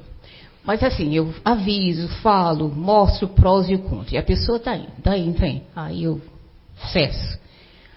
Aí Mas, quando mas pra acessar vem, demora, né? É. Quantos anos demora para acessar? Ah, vai tempo. Vai Ah, tempo. vai tempo, pode ser até a vida Vai tempo, toda. É. É. Vai tempo. Mas é, é bem complicado isso, viu? Agora, é, antes de passar para o Eduardo, é, essa questão foi, foi bom ter descoberto que faz parte do, do grupo de inteligência que a gente nominou como neutro emocional e essa questão das crianças, dos animais querer se aproximar. Conservação, né? Isso, conservação, ele tem isso. é. Ah, sim, tem, tem muito a ver. Ah, às vezes eu não quero ter contato com o bichinho. Ele está me vendo, já está assim, assim É. meu Deus, eu estou escondendo, mas ele. Sabia que a- a- é tão forte a energia calmante dela que vocês estão notando que eu estou bem calmo. Estou quase dormindo aqui já. Mas vai falando, vai, eu estou. É. Só com Ah, a minha então gata que não funciona. É? A minha gata, deve, gatinha a não gata deve lado dela, cuidado. Não, não, é, A gata deve ser ativa. Deve, Super deve ser da mega. família do Cleito e da Shirley. super se deixar, mega. não dorme. Mas é um amorzinho, eu É? gosto dela assim mesmo. Sim, porque ela é doutrinada pelo, né? É, eu gosto dela assim Ok. mesmo. Ah, uma outra coisa que você falou, né, que a Rosimar agora ela está sendo ela, tal. Faz Não foi ela que falou. cinco falei, anos, Não, é ela que falou isso. é, fazem cinco anos que o Carlos foi pro departamento de cima, né? Então assim, há cinco anos, logo que ele foi, eu me senti meio perdida, sabe? Sim, por causa da fusão. sem chão. Aí eu perguntava assim para mim, meu Deus, o que eu vou fazer da minha vida? Mas eu já tinha dado uns passos antes, né? Para programado um pouquinho o que, que eu ia fazer quando ele fosse pro lado de lá. Agora, cinco anos, é que eu estou entrando na minha base, tá? Olha só, eu acredito. Eu já falava isso aqui Cinco no anos. curso, né, Guida? Teve pessoas, por exemplo, a mãe dos meus filhos, né, o primeiro relacionamento, ela está casada, mora em Braço do Norte, mas ela ficou assim num, num- um período muito grande, né? Eu falava para Nice, né? Um período muito grande. Ela não sabia nem quem ela era, porque ela ainda Sim. gostava das coisas que eu gostava, ou eh, fazia as coisas que, inclusive, ela pegou de, do, porque esse homem já morreu, né, Denis? Ela ficou tão braba igual ao homem que, que morava com ela. Brava eu não Esse digo. corpo aqui eu tomei desse homem, né? Então o homem ele foi embora, mas ela foi igual o homem. Lá o cara. né? É, brava eu não queria, não sou. Eu gostaria de ser brava como a Rosimar. A Rosimar não é brava, ela é assim. é, Agora é minha vez. É, eu não sou brava, ela não. é- Não, não. Eu não posso, não posso omitir. Ó, aqui eu não posso omitir. Não, é assim, ela é assim incisiva. Quando ela fala uma coisa, é aquilo e acabou, né? Eu Teimosa ainda também, falo. né? Teimosa. Eu, eu acho que eu sou mais teimosa. Eu acho que eu sou mais teimosa. O Eduardo também é, vocês dois são mais teimosos, né? É, então eu, eu penso assim, eu gostaria de ser um pouco mais incisiva, porque eu, eu aí falo assim, ai, não vai dar certo agora. Fala assim pra mamãe, pra mim, né? As meninas e falam pra mim, ai, vovó, não vai dar certo agora, assim, ah, então deixa, deixa pra amanhã. Conforme ela vai entendendo, as coisas vai mudando, né? E ela fala, mãe, você não pode ser mole desse jeito, né? Então, assim, eu gostaria de ser Sim, assim, sim, mas- mas ainda não é. É a natureza Eu do seu espírito sou. também, né? E, e essa calma que você fala, eu estou adquirindo agora? Sabe? Essa, essa, essa pasmaceira. Mas não é bom essa pasmaceira? Ai, eu gosto. Então, vou dar um. Então, já que. Vou dar porque ela merece, tá? Não vem me cobrar isso que eu não vou dar pra vocês. O presente é só dela. Nem olhe pra mim, Eduardo. Ah, agora eu estava percebendo que é a segunda é a segunda vez que vem como neutro emocional. E eu estou gostando. É, Eu já pedi, ó, sério, ó, sério, terceira vez. mas sério. É assim, tem algumas coisas que eu vim para adiantar, né? Tá, vai ser devagar, mas eu vou dar um andamento. Mas eu gostaria de voltar novamente uma neutra emocional, Se merecer, vai voltar, né? sabe? Tá bom? Mas na qualidade dela agora, né? Assim. Não, da minha mesmo. da minha mesmo. Eu também vou. Vou, Eu, vou. eu gosto do que Olha, né, sou. pra brigar com a mamãe quando chegar em casa. Vamos lá, obrigado. Vamos lá, Eduardo, agora você. É. Não, ele, ele, ele tá bem assim, esse aviado. Não queria que eu comesse, ele a Tuane lá. Eduardo, assim, o primeiro, o que que. o seu neutro emocional, essa questão do, do, Porque assim, ó, interessante que eles têm uma diferença grande, né? É, ela é, é assim, ela é a mais calma, vamos supor, a mais, a mais assim, é a, a Rosimar, o espírito ali, né? O espírito deu uma, uma nuance diferente, porque a base é uma base, o espírito, a alma, ele é individual. Aqui já deu, já diminuiu, e aqui já é praticamente não tem, por causa dos espíritos deles são diferentes. Ou seja, dá para notar que a Rosimar e o Eduardo, eu também não tenho essa informação, estaria, estaria mentindo, não gosto de dizer coisa que não é. Então, mas talvez não sejam, ou eles já vieram alguma vez, mas faz muito tempo, ou é a primeira vez nessa base, para que o espírito dar uma, uma acalmada, né, e ver que eu tenho vontade de ímpeto de, eh, de bater, de dizer que vou lá, mas eu. Não é? Eu queria saber como é que me veio agora um, um insight aqui. Muito obrigado, Marcelo. Marcelo é meu. Marcelo. É o meu auxiliar, o meu auxiliar, meu auxiliar, Marcelo. Já, já sabe até como falar, ó. Insight. São 10, 11 Ele sabe até as palavras do meu vocabulário, rapaz. Isso é lá. Insight, né? Porque antes eu dizia intuição, insight. Eu tive um insight aqui que você, quando estava ainda. Porque assim, ó o importante é até frisar o que o Roberto Oliveira estava falando do Dr. Guilherme Hernando Guimarães Andrade. Ele tem um, um, termo que ele usou. Certa feita ele me visitou no sítio com, com, o espírito lá do Tesla. E aí eu, eu, ele falava também de, um, de uns cases sobre a, que ele escreveu sobre isso também, a idade locutória, né? A idade locutória, eu percebi, Eduardo, que você na sua idade locutória, tipo 7, 8, 9, 10, até uns 10 anos, você era meio que brabinho, você era uma coisa inquieta você não entrou em muita coisa porque eu acho que o mundo não, não deixou você, mas você teria entrado em algumas confusões ou isso não, não existiu na sua vida? Existiu. Quando eu era nessa idade aí que tu falou, eu não lembro muito não. Mas a minha adolescência, sim. É. Bastante. É, mas começou ali. Ali era ainda o ímpeto seu de. Você se controlava, porque você é filho mais velho, né? É. E os seus pais ali, mas na adolescência, inclusive, era brigão? Sim. Sim! Mas por quê? Olha só, o espírito, tem espírito que demora. O dele, para entrar no eixo, ele foi, foi para entrar no eixo, tem uma dificuldade, por quê? Porque dá para perceber que é a primeira vez que você está no, no, neutro emocional. Então, há um, há um descontrole, porque eu, eu, me controlo, mas me controlo porque a minha base me controla. Lógico que ele está, desde o dia que eu conheci o, o Eduardo, que eu não lembro muito quando foi, mas eu vejo que nesses dias a dia, eu vejo que cada vez mais ele está mais Quanto mais calmo ele fica, mais observador ele fica. Quando a, a, a Rosimar trabalhou em programação, né? Teve que usar muito racional, também tem isso, né? Porque uma coisa é eu pegar o, o Gabriel aqui, pegar a Gisla, é, que os neutros, pegar a Dona Salete, são neutros racionais, uma coisa é usar eles num PCP da vida, numa programação, né? Seja química, do que for, e uma coisa é pegar você que tem um emocional que serve para fazer isso, aí eu, eu dou uma trocada. A vida fez quando você dá uma trocada. Então eu dei uma trocada e isso é forte, isso ficou. Isso também não deixa de ser uma fusão, que eu fui para o meu segundo plano, que também pode, mas eu vivi muito tempo nele e isso me cansou, isso cansava você. Porque você tinha que estar usando o racional direto e perdendo contato com o que você veio, que é em primeiro plano. Porque se a natureza não quisesse que você fosse neutro emocional, você teria sido um neutro racional. Ok? Você percebia isso? Sim, eu percebi. Tanto é que quando eu disse chega do trabalho, eu é, me né? desconectei. É, o meu tem isso. É. O depois que você chega. É, eu me desconectei e não. não era, eu adorava o que eu fazia, mas hoje eu não volto. Uma curiosidade: foi você que. Não sei se podia fazer essa pergunta, mas está. Posso. Uh, posso pergunta? Posso. Eu, coragem eu tenho de perguntar, né? Mas, então. Daqui a pouquinho eu pergunto. vou perguntar agora, vou perguntar agora. É, Rosimar, foi você que terminou o relacionamento ou foi a pessoa que terminou? Fui eu. Mas, na, mas na minha cabeça esse relacionamento já tinha acabado há muitos anos. Não, eu estou perguntando porque quando o neutro e o futurista, é? o neutros e os futuristas que são e os disponíveis, os camaleões têm uma coisa em comum. Quando eles terminam a relação, não importa se a pessoa é disponível, se a pessoa é um futurista ativo ou futurista racional, ou futurista é, ou, ou neutro emocional ou neutro racional, eles têm uma força diferente para a vida.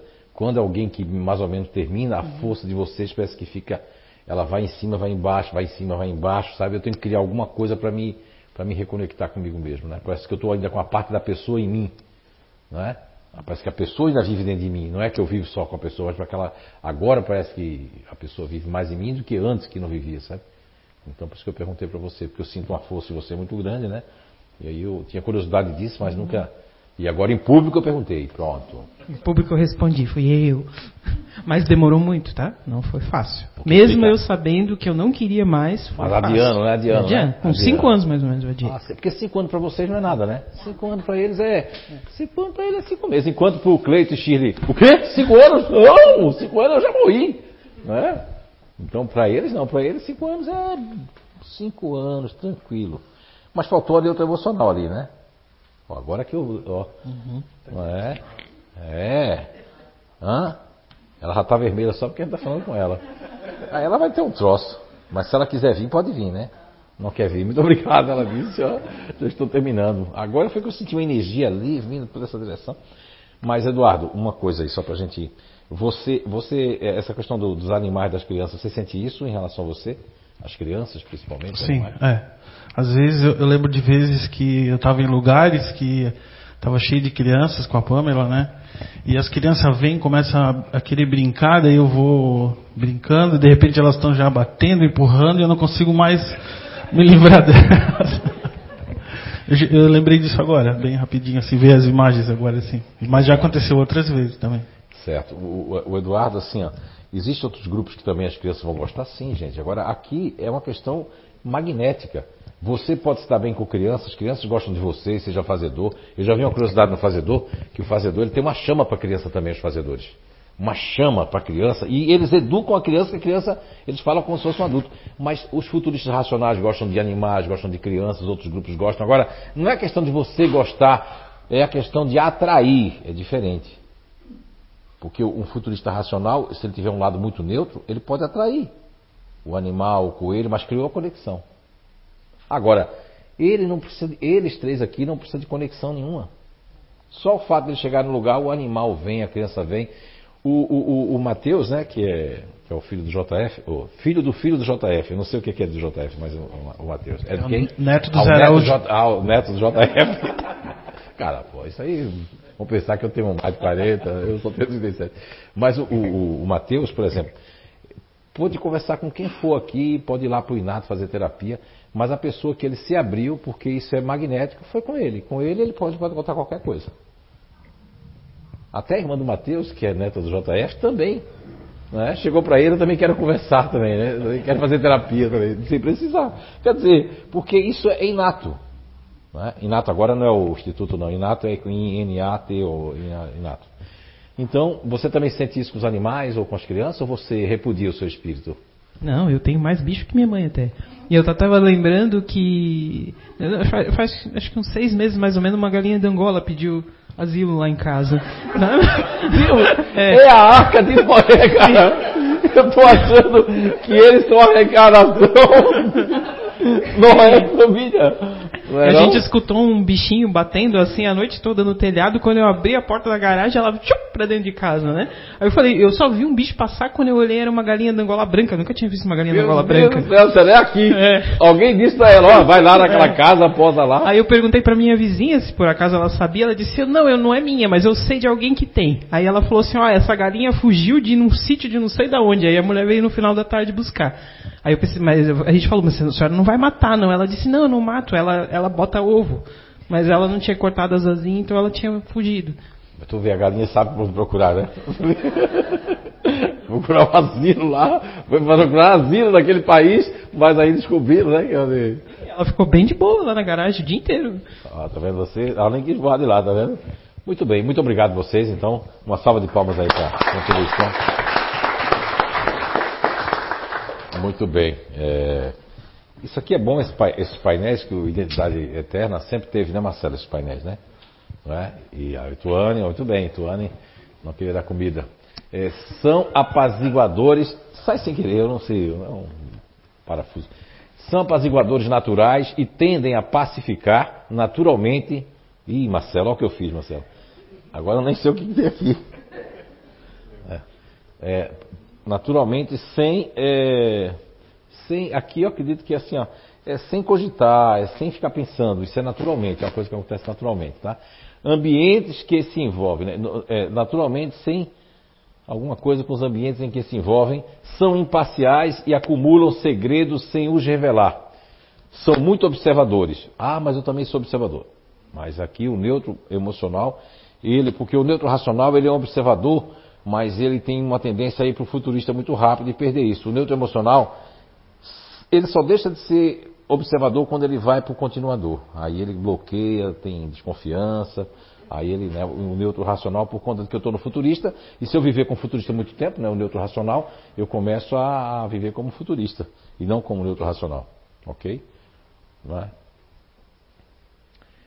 E esse- essa questão do, do, do ativo em terceiro plano, não é que as pessoas são ativas. Oh, a Rosimar é ativa, a Gisela foi criada, a neutra racional foi criada pela fazedora, também super negativa. A gente teve aqui a reencarnação, eh, eu queria que ela tivesse ficado para a gente estudar a, a neutra ali também, que ela ela estava internada no hospital, ela queria limpar, queria fazer tudo, por quê? Porque ela veio como uma neutra nessa encarnação, porque eu vi, inclusive eu vi o plano reencarnatório dela, ela tinha, era uma fazedora muito daquela, que muito agitada demais, como a mãe da Nice é, a dona Nega é, muito agitada demais, então, para poder tirar um pouco disso, tem que vir uma pessoa neutro, né? No neutro para estabilizar isso. Então, é- é- este conhecimento, né? Ele traz uma lógica muito grande para a reencarnação. Ok? Muito bem. Eu queria falar sobre isso, que é aquele assunto que nós estávamos falando aqui, sobre a questão do cérebro, né? a questão do, dos compartimentos, da questão 146 do Livro dos Espíritos. E nós temos aqui eh, o cérebro trino, que é do Paul MacLean, né? Que ele começou com a sua descoberta em, 1800 em 1958, mas ele escreveu um grande um livro que ficou muito famoso, né? que é o Cérebro Triuno Trino, que foi em 1968 e 69, né? nos Estados Unidos da América. Então, o Paul MacLean, ele começou a estudar as camadas cerebrais, então nesse estudo ele começou a perceber que nós temos três cérebros, em, três cérebros, três encéfalos seriam, né? Então, e eles funcionam em uníssono, só que na descoberta de Paul é esse que ele chamou de reptiliano, porque ele parece um réptil, não pense que é o cérebro do... Não, não. Além dele ter também estudado nos répteis, é que se você vê um desenho que eu tenho assim, ele vai parecer um, um réptil, sabe? O- o- o cérebro reptiliano, né? E o cérebro límbico, essa camada aqui, ó. Pode ver que o límbico está no meio. Aqui nós temos o neocórtex cerebral, aqui nós temos o, o cérebro límbico e aqui nós temos o cérebro reptiliano. Então, o coração também está no meio. O chakra cardíaco está no meio aqui, ó. Ó. Não é? Em todas as formas, os emocionais estão no meio. Por isso que o emocional ele é de acordo com sempre com o que o outro está fazendo também para atingir o emocional. Então os emocionais estão sempre no meio. O cérebro reptiliano, então esse cérebro aqui é um cérebro que também é reconhecido no mundo acadêmico, no mundo científico, depois do Paul MacLean, como um cérebro instintivo, também é chamado de cérebro. Muita gente tirou esse nome aqui. Até uns, uns sites que eu tenho em espanhol, né? Eles não, não querem mais assim, aqueles que é corteza, né, em espanhol, né? La corteza, né? E aqui, então, assim, ó, o límbico é límbico, mas aqui eles colocaram até tem alguns que chamam do instintivo, instintivo, né? O cérebro instintivo, porque é, é, é as pessoas que são do, da inteligência ativa, elas são muito mais instintivas do que todos nós, tá certo? Tem mais instinto. E aí eu quero até fazer uma aqui, ó. É que a pessoa que a pessoa que que está aqui no, no- isso aqui é uma, uma coisa muito assim, vamos dizer, lá atrás. Hoje existe a miscigenação, que são os egos de apoio, mas vamos falar somente uma coisa bem pura, pura mesmo. Então a pessoa que é do, do neocórtex pensa, a pessoa que é do emocional decide, pode ver que os emocionais, ele decide pela gente, né?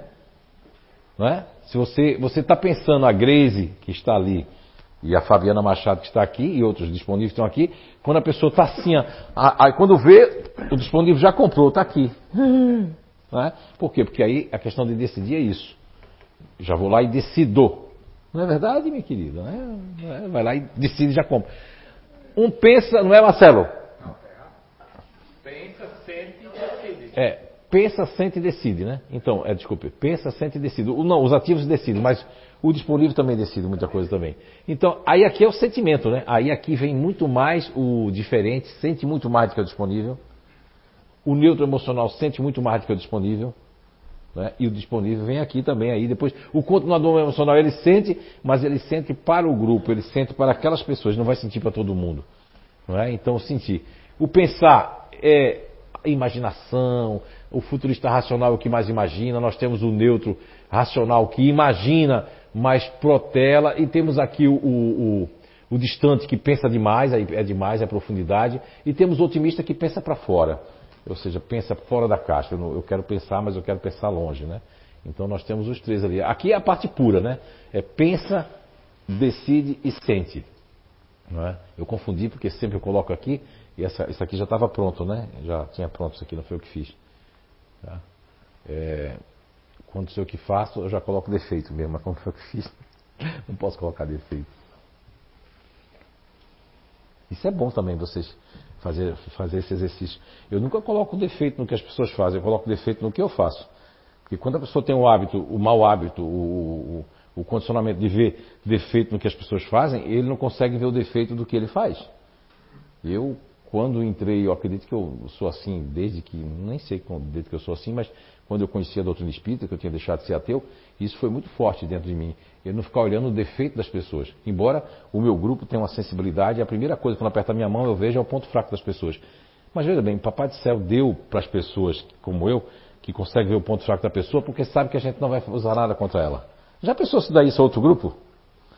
Aí deu para os neutros, que às vezes os neutros têm aqueles dois metros, os neutros são fortes, os neutros têm uma força, dirige com o pé pesado, mas quando ele entra no. O neutro é comparado a um elefante numa loja de louças. A loja está cheia de louça e o neutro está ali assim, tranquilo. Não vai quebrar nenhuma louça. A gente pode colocar uma formiga e ela derrubar a louça. É diferente. Agora, se você mexer com Deus, pode ser que ele quebre até a loja, né? É isso, Gisela. Mas aqui eu quis trazer para vocês que o campo, o campo que é o homem cabeça da 146, o homem, é, o homem cabeça, ó, não cabeça não. É, só que eu confundi tudo. Aqui nós temos o. Se vocês não pararem de falar aí, não, eu, eu, fico escutando, eu não sou futurista. Tá Fica falando aí, o áudio tá vazando aí, viu? Cuidado que eu escuto tudo, eu não sou fofoqueiro, mas eu acabo falando.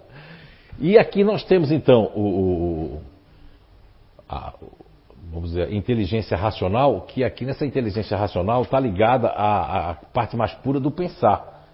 Né? Tanto que o, o, quando Kardec pergunta na 146, a primeira resposta é que não, que a sede não tem uma, uma a sede não tem um local determinado, circunscrito, como alguns autores infelizmente, que são da área médica, mas não por ser da área médica, que é dentro do Espiritismo, não ler o livro dos Espíritos, acabam dando palestra em Portugal, aqui no Brasil e, e, no Brasil todo, dizendo que a alma está na epífise, na glândula pineal, que fica aqui no mesencéfalo, ali uma tamanho de uma ervilhazinha, e na verdade a, ele não leu a 146 de Allan Kardec, porque a pergunta é bem, é bem, é bem enfática e lógica. A alma tem uma sede determinada no corpo físico, no corpo, né? Circunscrito no corpo. Não. Porém, naqueles que pensam muito, está aqui. Naqueles que têm humanidade, que ficam pensando mais nos outros, está aqui no coração. E naqueles que, 146 ao que pensar daqueles que situavam no centro vital, por ser aí o centro de convergência de todas as sensações, da criatividade, da criação do, das pessoas, das coisas e tal, está ligado a uma parte dos órgãos muito forte. E eu sei que os cardequeólogos de plantão vão dizer, mas isso não está no livro dos Espíritos, esse, complemento que o senhor está dando. Exatamente, não está, mas porque é, na época Kardec não tinha como saber o, é, não tinha como saber as questões ligadas a, ao cérebro, aos compartimentos do cérebro. No século XIX, inclusive, ainda não tinha, não tinha tanta coisa como a gente já tinha, é, já tinha não, já tinha nos anos 70, no século passado, não tinha. No século retrasado não tinha. No século passado foi que a gente deu um boom muito grande né, na, nessa área da tecnologia e tudo mais. Então, ele não podia também se adiantar porque ninguém entender e é capaz de desconfigurar. Veja que os espíritos deram as respostas para o livro dos espíritos, eu que já li várias vezes, até tenho uma facilidade com o livro dos espíritos muito grande, por ter estudado de verdade, não é decorado, mas ter aprendido. Então, quando você aprende, aquilo fica dentro de você como um conhecimento aprendido, né, o aprendizado. Mas o que, o que dá para notar no livro dos espíritos é que a espiritualidade ela não avança muito, porém ela deixa Allan Kardec um tanto insatisfeito porque ele faz várias perguntas dentro de perguntas, mas o, eles não podiam avançar muito porque na época ia ser perseguido. Eles tinham que ver o momento, o momento depois, para depois, olha, mesmo assim o Espiritismo foi perseguido, foi rechaçado porque as pessoas não queriam, eh, as pessoas estavam na época dizendo assim, poxa, mas se existir reencarnação, Eu não quero vir a ser um escravo, eu não quero. Então eu não queria, eu não quis acreditar, mas a reencarnação já desde o budismo, desde o hinduísmo, da roda do Sansara, já se falava. O que o Espiritismo vem fazer é dar um estudo técnico e um estudo mais lógico e mais atualizado sobre a reencarnação. Mas não quer dizer que o Espiritismo é o dono da verdade da reencarnação. Mas hoje, no planeta Terra, não existe tanto que o Dr. Ian Stevenson, que não é espírita, não é religioso, não é? com o Remanda Nath Banerjee, que é inclusive da Índia, eles tiveram visitando o Dr. Hernani, que o Roberto teve a oportunidade de colocar aqui, o Roberto Oliveira para vocês, ele teve visitado o Brasil porque é um cientista brasileiro que também estudava a reencarnação, só que espírita. E que tinha se afastado do espiritismo por causa dessa malta espírita, kardeceóloga, que são aqueles. Esse pessoal de muitas casas espíritas é a reencarnação daqueles que queimaram os livros, né? Lá na praça lá de Barcelona, e aqueles que fizeram parte da Inquisição, então eles querem fazer uma Inquisição, todas as pessoas, eu pego qualquer coisa e transformo num dogma porque dogmaticamente eu consigo controlar as pessoas, colocarem ela dentro de umas caixas e eu consigo o controle e a fidelização dessas pessoas, porque eu costumo fazer o que o meu homem velho fazia. Então eu pego uma doutrina que é para libertar, que é uma, uma, uma doutrina, mas antes de tudo é, é, é, tem a sua parte filosófica, mas é ciência também, é ciência que estuda o espírito, que estuda a reencarnação, e eu coloco isso como uma religião. Aqui nós não temos sacerdotes, nós temos uma pessoa que é presidente, que é responsável, onde ela tem moral, cunho moral, de ser seguida pelos seus exemplos, pela sua, pela sua postura, pela sua conduta, e essa pessoa ela fica à frente de uma casa. Muitas casas às vezes não tem não é uma pessoa que fique com elibada, ou sim é uma pessoa que controla, é uma pessoa que julga, é uma pessoa que proíbe as pessoas de ir para um evento espírita porque eh, não está eh, federado, não está isso. Quando você chegar no mundo espiritual, não vai perguntar se você qual é a casa espírita que você ia, qual é o, o, o culto que você ia, se era luterano, se era batista, se era Assembleia de Deus, se você era um bandista, candomblé, se você era ateu. Não, ninguém vai perguntar isso. O que importa lá é que a gente vem, a gente vem totalmente sem nada e a gente também sai daqui com alguma coisa. A gente já vem com alguma coisa, né? Mas materialmente a gente vem sem nada e materialmente a gente vai sem nada. Porque se você botar uma aliança de ouro, botar como colocaram no pai da minha avó, botar uma espada de ouro, cadê a espada de ouro? Quando botaram, tu acha que o coveiro ia deixar a espada de ouro lá? Isso há cento e poucos anos atrás? Ô oh, rapaz, vou derreter ela e vou. Só que o, ele disse que queria ser enterrado com a espada dele de ouro lá. Não é? Então, é isso que eu estou querendo falar. É questão de o que a gente ignora, a gente também não pode julgar. Uma coisa que você ignora, que você não compreende, você não deve dizer, ah, o que é, que é isso? isso? Aí você perde, porque chega no mundo espiritual, não, a gente fez até você ver na internet, apareceu para você, mas você rechaçou porque você julga. Você vê defeitos sem nem ter analisado as coisas. Isso é muito, muito forte. Ah, não, eh, eu acredito nisso, eu acredito naquilo. Eu também já acreditei já também em algumas coisas, né? Mas quem acredita deixa de acreditar. Quem sabe jamais deixa de saber. Todo mundo que crê um dia vai descrer, tá? Não é? Então, e, e isso vai acontecer com qualquer um de nós aqui. Eu estava crendo nisso, agora eu não creio mais. E é muito melhor a pessoa que não crê em nada, que até nem, nem queria saber do Espírito, e ela vem, ela começa a fazer sentido para ela aquilo ali. Mas faz sentido do que aquela pessoa que já vem procurando, mas não entrou ainda. Porque não é questão de tempo. Alguém pode estar aqui há meses ou daqui a pouco vai. Meu, aquilo, o espírito sente aquilo, é a alma que sente. Não é? É diferente. Tá? Então, vamos agora falar. Já é, poxa, já é 19 horas, já quase. Meu, passou rápido, né? Muito bem. Então, vamos falar primeiro é, da inteligência ativa porque aqui nós temos aqui, o, o, eles estão ligados ao cérebro reptiliano, né? Tá? Aqui, ó. E essa inteligência ativa tem quatro grupos naturais de inteligência. O condicionamento é no campo filtro ventral, ou seja, está totalmente ligado. O cérebro é aqui. Não vai dizer porque teve uma pessoa que a gente botou esse desenho aqui, ó, que eu não coloco mais, sabe por que eu não coloco mais? Porque a pessoa diz, poxa, eu não gostei porque eu fui lá e o cérebro, meu cérebro é aqui. Eu disse, eu disse, pra, eu disse lá pro, pro meu marido, olha, meu cérebro é aqui. Não é? Aí ela disse que por isso que ela não fazia cocô na época. Porque o cérebro dela era aqui. Então eu estava pensando muito. Na época a Alice estivesse fazendo aquele trabalho, eu tinha recomendado. Agora eu lembrei disso, tinha esquecido a pessoa. Eu fiquei, poxa vida, não foi isso. Eu quis colocar isso aqui como símbolo que a pessoa usa muito essa energia ventral, né? Não só Sócrates falou 400 anos de Cristo, mas uh, a questão do, do, na questão 143. Então, é, ah, então eu fiz questão de colocar aqui, ó, é o cérebro reptiliano que reflete, porque tem que refletir em algum órgão, né? Ok? A pessoa também não pensa com o coração. Ei, porque a gente diz literalmente, né? Ei, coração. Para de pensar, né? Não. Né? É, o coração se colocou isso como símbolo, mas veja que o, os espíritos não iam responder àqueles que está localizado no coração. Olha só. E o coração, ele é o único órgão que pulsa fora do corpo, e esse pessoal de Montreal, e agora mais também um pessoal da Inglaterra e dos Estados Unidos também agora, só o primeiro foi essa equipe de Montreal que descobriram os neurotídeos, ou seja, os neurônios do coração. Tem mais de 40 né, mil ou milhões de neurônios no coração, e tem agora a questão da coerência cardíaca, sabe que... E o timo fica aqui bem pertinho, né, mas o, o coração, essa questão do coração, então assim... O ativo ele está no reptiliano, eu sou uma pessoa mais instintiva, mais prática, mais as inteligências, mas vai mudando aqui na configuração. Por exemplo, se a gente for colocar aqui, como a gente viu o, o, o futurista ativo, a gente viu o futurista ativo, viu, né?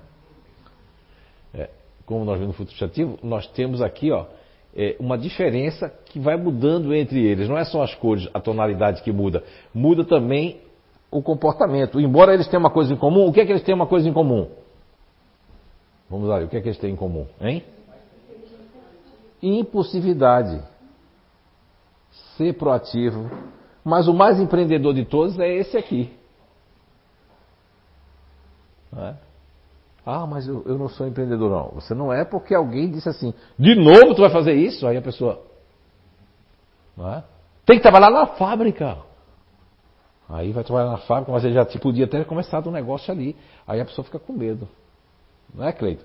A fábrica dos nossos parentes, fábrica famosa, vamos lá trabalhar. Aí dá insegurança, porque se chegar para a China também, o quê? Tu vais botar um negócio maior do que esse? Ah, cuidado. Aí já começa a criança, o adulto, mas isso é uma verdade. O microfone para o Cleiton ali, ó. Quem chegar mais rápido vai ganhar um picolé. Não, ele ganhou.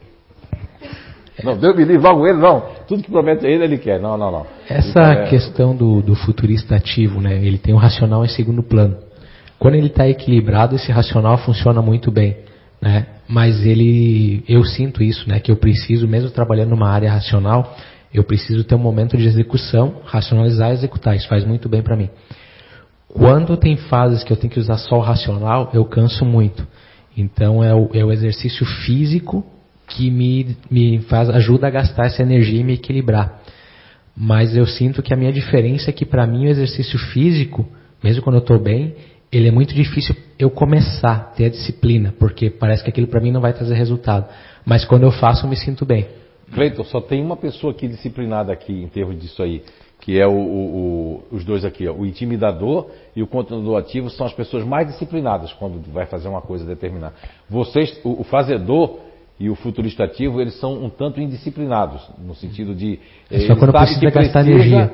Sabe que precisa, só quando bate na trave, né? Aí eles a Sheila aqui está concordando também. Uhum. E a Mícia, a Gabi está ali assim, ó.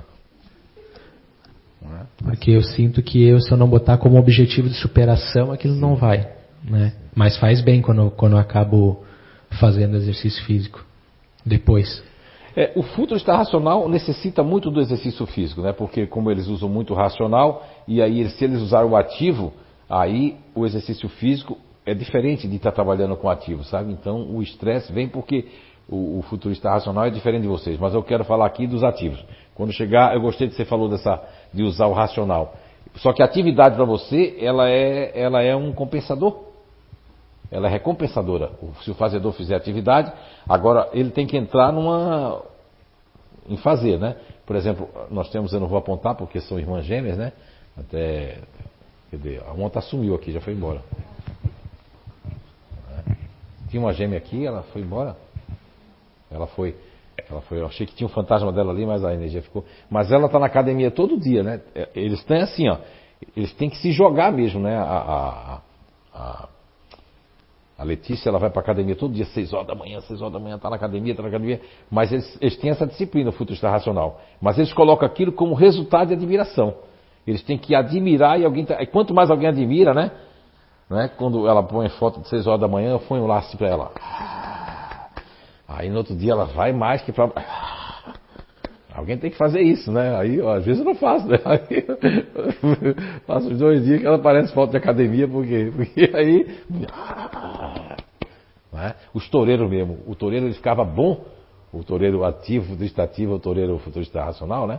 Tem uma história de toureiro. Quando o pessoal aplaudia que ele fazia um golpe bom, aí é que ele dava aquele negócio mesmo. Porô! Aí ele, encostar o filho aqui, dele, aí a, a coragem vai, né? Agora, se não tiver admiração, né? Aí fica querendo feedback. Mas a questão aqui do, do futurista ativo, o que, que eles têm em comum além de empreendedorismo, que um é mais do que o outro aqui, mas eles têm a questão também assim, ó, eles são nasceram para ser independentes. O único que vai criar uma dependência, não é? Ah, o fantasma voltou, voltou. Estava falando de você, meti o pau para cima. Eu disse que você não tinha disciplina, que você não vai para academia, que você vai para academia de 8 horas da manhã, às vezes esquece de ir para academia, não é? Agora deu o microfone para ela. Não, não, Letícia, eu falei que eu admiro que você posta, você às vezes 6 horas da manhã já sai, o dia está amanhecendo, você tendo para academia com chuva, com sol, é verdade? É verdade. Eu saio com as estrelas no céu ainda. É. Sentiu aí? Sai com as estrelas do céu. É tão lindo. É, mas... No inverno, né? No verão, desde aquele nascer do sol lindo. Às vezes eu paro e tiro uma foto. Isso. Mas já tem vontade de ir todo dia ou perde essa vontade? É, quanto mais eu vou, mais eu tenho vontade de ir. Tipo, se eu ficar um dia sem ir, eu já sinto que me dá uma preguiça no outro dia, mas eu me forço a ir porque é preciso. Já dá para ver que o, grupo, que o neutro nela é muito forte, porque esse é exatamente quando ela vai para o neutro. Se, o neutro é o seguinte: se ele, ele pagou a academia um ano, pronto, ele perdeu o dinheiro, neutro. Porque ou ele vai, ou ele vai, não tem outro jeito. Não, porque senão, se ele faltar três dias, ele vai dizer assim: olha, dá para cancelar, é porque eu, eu, Porque ele não vai ter vontade mais de ir, né? Não vai ter. É, aí quebra, quebra, exatamente. Obrigado, Letícia. Foi isso que eu estava falando nas suas costas, quer dizer, pelas costas. Né? Então, na mida cerebral, esses quatro grupos naturais de inteligência, eles têm uma ligação muito forte com a mida cerebral, muito forte. Lógico que esse aqui, como eu disse para vocês, em cada, em cada quadrado desse que tem, que a gente conseguiu dividir em grupos de inteligência, em cada quadrado desse tem um que está fora. Se a gente for lá no racional, de certa forma, o otimista está fora lá dessa questão com, com a amígdala. Aqui é o intimidador, tá certo? E lá no emocional, quem está fora da amígdala cerebral, já nós vamos notar que é o diferente. Aí você vai dizer, não, não é o disponível que tem um lado intimidador, não. O disponível tem pânicos, mini pânicos, subpânicos e pânicos que foram controlados e pânicos que estão se abrindo. Enquanto o, o, diferente, ele é kamikaze às vezes, né? Ele não faz uma coisa porque ele tem muita responsabilidade, tem um racional para pensar, mas ele é diferente no sentido do próprio grupo. O, o, intimidador é diferente do próprio grupo. E o otimista, em vez de ser um racional, que todo mundo tem um racional um pouco para dentro, ele é para fora, é o contrário. Quando chega aqui, que todo mundo era para ser assim, vamos dizer, todo mundo era para ser controlador, esse aqui ele não quer controlar. Enquanto todos esses querem controlar, esse aqui, todos, todo mundo na Terra quer que essa pessoa controle. Tá? Mas ela só entra porque nasceu líder, né? É, a Lucimária, eu perguntei para ela, Lucimária, pergunta para tua mãe quando tu nasceu. Você disse, ah, é verdade. O médico bateu aqui para me chorar. Eu falei, olha, a última vez tu bate, senão... É, mais ou menos assim. Né? Então, é, é um grupo que tem pouca... Porque para você controlar, você tem que ter muita ligação com a mídia cerebral. Então, esses daqui são os mais controladores, né? Esses dois aqui, ó. Esse aqui é, só que como ele tem a questão do grupo, tem um lado neutro dentro dele, ele controla sazonalmente, mas esses dois aqui são mega hiper controladores. Muito controladores. Tá? Como é que é esse controle? É como o Cleito falou, é inconsciente, é um controle. É um controle. É, só eu imaginar que a pessoa vai mudar é um controle. Porque eu estou controlando uma coisa que eu nem sei se vai dar certo, se a pessoa vai mudar.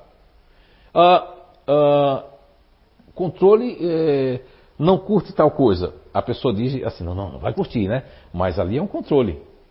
Eu não estou só dizendo que você não deve curtir. Eu estou controlando que na minha mente eu não curtiria, mas eu quero passar para você também não curtir. Entende? O controle ele não é uma coisa consciente dentro do fazedor, principalmente o fazedor. Porque o controle do fazedor, ele não tem, ele pode passar uma vida inteira e dizer assim, eu digo, olha, eu concordo com tudo que o JF diz, mas controlador eu não sou.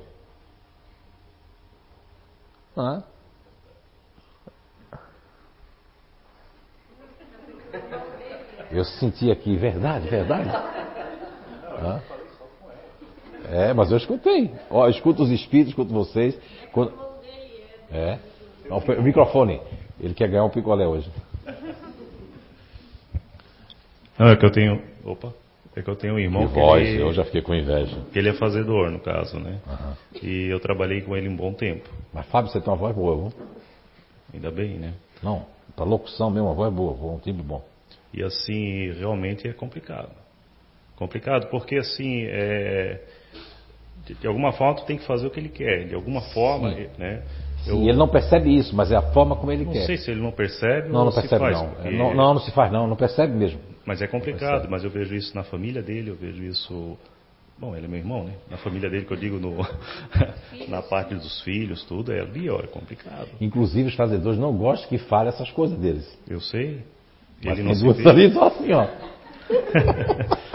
Porque assim, eu, eu, né, eu sou futurista racional. a Sim. princípio. Pelo que eu vi embora, eu vi bastante característica ali no ativo. Principalmente com coisas para fazer. Às Normal, vezes normal. Poxa, será que eu não sou Ranieri estava quase decidindo. Será que eu não sou futurista ativo? Coitado. Não, não. O Cláudio também, mas não. não. Porque assim, quando eu tenho alguma coisa para fazer, que fico na cabeça mesmo que eu tenho que fazer, é complicado. Mas só quando fica na cabeça, né? É, É, o, o, o Cleiton e a Shirley não precisa ficar na cabeça. Basta o negócio ter, aparecer uma vez, ela se joga. porque é, tipo assim, eu tenho serviço às vezes que eu, é à noite, é, eu levanto, vou ter que fazer, eu- assim, a mulher fica cheia da paciência que tem que não fazer barulho, coisa assim do tipo, né? Sim, porque vocês querem trabalhar à noite, né? Não, de dia, de noite. Eu De noite toda hora, né? tem Qualquer isso. hora que der. Então, daí às vezes eu me confundi em ser questão do ativo, né? Não. Aí eu olho assim, que nem o senhor falou agora, de controlador, mas então é porque essa de ser racional, porque se eu fosse então do ativo e meu irmão, no caso, fazedor, ia ser complicado, né? Ah, ia ser complicado porque ia ser assim, é porque você também ia querer controlar. E aí você ia fazer o quê? Você, inconscientemente, né, Cleiton? Ele ia dar uma manipulada pro irmão, né? Fazer uma. Não vou dizer aquela palavra. Fazer um. Mas ia manipular, manipular Não. mesmo. o espírito disse, não fale não isso não, meu filho. Eu digo, não, vamos fazer uma coisa errada, sabe? É, Eu comentei uma. Você. Ai meu Deus do céu. Olha, já baixa o controle que eu tenho das pessoas.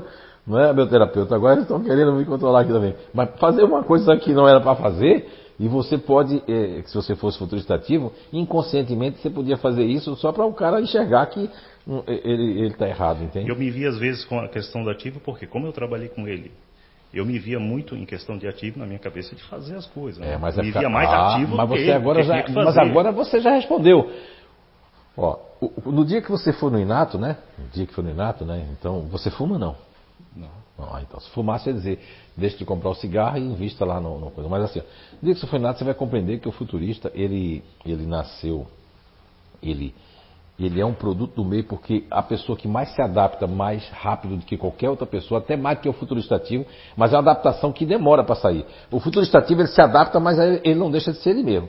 O futurista racional, ele perde, ele perde, né? A Anice sabe dizer, nós temos uma filha que, que ela, a Débora, a nossa filha, ela tá com um grupo, ela, ela tava com com a pessoa, né, que é o namorado dela, ela estava de um jeito. É, A Nice estava dizendo para mim que, que aquilo que eu falo há anos aqui é bem. Quando ela saiu com as amigas, mas isso é no mesmo dia, não estou falando que foi no outro dia. Ela estava um bagaço assim, né? A- a- Até ela estava assim, ó. Aí quando saiu com essas amigas, ela voltou uma Miss mais magra, até disse, meu Deus, tá outra pessoa, estava mais bonita, mais linda. Por quê? Porque a adaptação do futurista racional é uma coisa que é misturada com fusão. Então isso é o seguinte, o tempo que tu trabalhava com ele, você como é competitivo e ele não é, o que acontecia? Você ficava mais ativo do que eles. Eu tenho uma força! Né? Não, mas é mesmo. Isso, Então, olha, assim, exatamente. por isso que eu ficava assim, mas caramba, ele é ativo, eu sou racional, que coisa é Mas essa? o, o, o a- o futurista uma racional, ele se adapta tanto que ele pode perder, é, como o disponível. O disponível pode fazer um molde tão forte. Eu trabalhei com, a, com uma pessoa que é disponível, eu tomava suco de limão sem açúcar, estava tomando suco. Quando eu vi, a pessoa nunca tomou um limão sem açúcar. Ela pedia suco de laranja com açúcar, estava tomando o mesmo suco que eu, só, eu só percebi, já estava dia já. Mas eu não percebi porque eu, eu- quando eu olhei que era verde, eu digo, tá tomando o limão também? Sim, sem açúcar. Aí eu digo, imitação inconsciente do disponível. No caso seu, adaptabilidade com competitividade. E essa competitividade não é uma coisa de assim, vou, vamos competir, não. É inconsciente isso.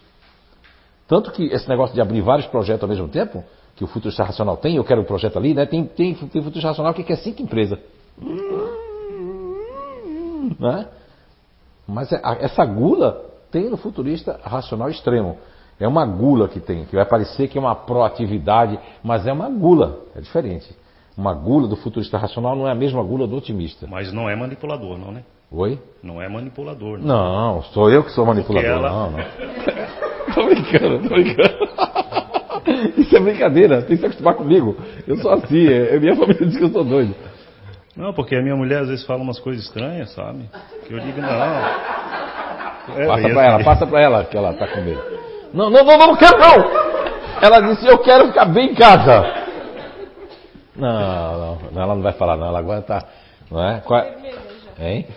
Ela tá com medo de ti já. Mas tu sorri, tu é tão bonito sorrindo, sabia? Tem um sorriso bonito e ele fica mais com a cara fechada, né? Parece que comeu e não gostou, né? Ah, olha, a primeira vez que eu vi teus dentes, cara, se o fazedor vê teus dentes, tem uns dentes lindos, um sorriso bonito. Não tô dando cantada nele, não, tá? Marcelo, não fica com ciúme. É que assim, se eu falo que o homem é bonito, tem os dentes bonitos, falo isso, aí já diz assim, eu acho que o JF, o Zé Araújo é gay. Agora, se eu fico olhando, elogiando uma mulher, ou abraçando, eu acho que esse cara é tarado. Quer dizer, tem que definir o que eu sou, por favor. Definam, né? Alguma coisa. Ah, não, eu sou trisal, é trisal? Né? Agora será que eu sou mais. Não, o que eu quis dizer ali é que, que tem vezes que ela chegou a falar assim, é, tu consegue. Eu não vejo que estou enrolando, tá? Tu consegue enrolar tantas pessoas, tu devia ser vendedor de carro. Acho. É, é, é, vou explicar agora. Agora eu vou ser seu advogado agora. Agora na, na falta da Júlia aqui, eu vou ser eu seu olho assim, mas nada a ver. É, é, assim, ó, eu sou, quer dizer, eu sou advogado de todos os grupos, por quê? Porque o que as pessoas entendem, Fábio, é assim, ó, quando o futurista racional ele passa um pouquinho do limite e a gente tá, tem um, uma companheira, um companheiro que está há muitos anos com a gente, eles conseguem perceber coisas que nós não percebemos. O que para ela, ela não, como ela não faria isso que você faz, ela, ela não faria. A forma como você faz, ela acha que o que você faz é que está enrolando. Mas é que ele. Todo... Ai, espírito, espírito. Não, não, não, está enrolando. Tá... Não, não, não fique chateado. O espírito derrubou, ele. É teu parente, não. Assim, ó. Vou chegar lá. O futurista racional, ele pode exagerar e passar do limite, mas o objetivo dele é que a pessoa compreenda. Então, por exemplo, o Fábio não gosta que ninguém, o Fábio, o Leandro que está aqui, o Cláudio, o Ranieri, todos os futuros racionais, a Letícia que está ali, todo futuro está racional aqui detesta que as pessoas justifiquem muito. Quer que vá direto ao ponto, mas vocês nem imaginam quanto vocês justificam ou quando vão contar um negócio, é porque eu peguei eu vinha pela esquerda, e, depois, e vocês são assim, ó, você, e, e, e, o detalhe, e, não sei o que, aí tinha uma florzinha, aí já sai, e já se perde para voltar para conversa, e, e vai na outra conversa, e volta, e vai na outra, e volta, e se tem uma pessoa ativa, ela fica assim, ó, se mexendo assim, e o que aconteceu? E o que aconteceu, né? E a pessoa, né? E vocês podem fazer isso, mas não notam que fazem isso. Então, quando ele passa um pouquinho ali, e que você entendeu, não faria assim, ele está enrolando, ele devia ser vendedor, não. É que eles têm uma forma de que, dependendo da pessoa que apareça, eles se enrolam para falar. Mas, na verdade, isso só acontece com algumas pessoas, não são com todas. Tem gente que ele é tão, ele é tão assim, ó, que tem gente que ele não, não abre nem a boca, ele diz, olha. É, mas eu me vejo muito direto às vezes mesmo. É. Então, às vezes, é, eu não sei, quando veja foi. É, mas direto, mas com ela, com ela, né? Mas tô falando não, com estranho. Com estranho lá de fora também? É. Às ela, vezes. Ela tá fazendo assim, ó. Sim, sim, sim, sim, Zé Araújo. É. Brincadeira. Mas tem um sorrisão bonito e uma voz, ó. Gostei da voz. Quer vir aqui também dar uma. Não, não, não, não precisa. Eu tenho vergonha. Hã? Eu tenho vergonha. Tá vendo? Porque é a questão da timidez que o futurista racional tem, que vem do neutro, né? Uma timidez inadequação. Tem vergonha porque aqui é um público, todo mundo me conhece, mas quando ele chega no lugar que ele conhece, né? Já chega chegando e causando, né? Ela agora fez assim, ó. Aí ela olha para ele para ver assim, ó. É? Muito bem, isso é muito bom, valeu, Fábio. Então vamos lá. Muito bom Fábio ter feito isso, porque é, no, eu já faço isso já, acho que no Inato também, vou fazer aqui. Isso aqui era mais ou menos assim. Vamos colocar dessa forma. Apesar de que eu estudei Enneagrama, todos os que vocês pensarem aí, mas o, o que aconteceu é que era, na verdade, era um bloco assim. Então vamos chamar esse bloco aqui de inteligência ativa. Né? Vamos chamar esse bloco aqui de. Opa! Inteligência emocional. E vamos chamar esse bloco aqui de inteligência racional, né?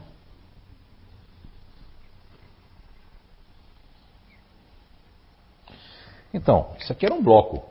Aí por que a gente vai parecer que tem um pedaço do outro, né? Veja bem. Quando chegou aqui, a gente conseguiu fazer assim, ó. É? E aqui a gente conseguiu fazer também assim.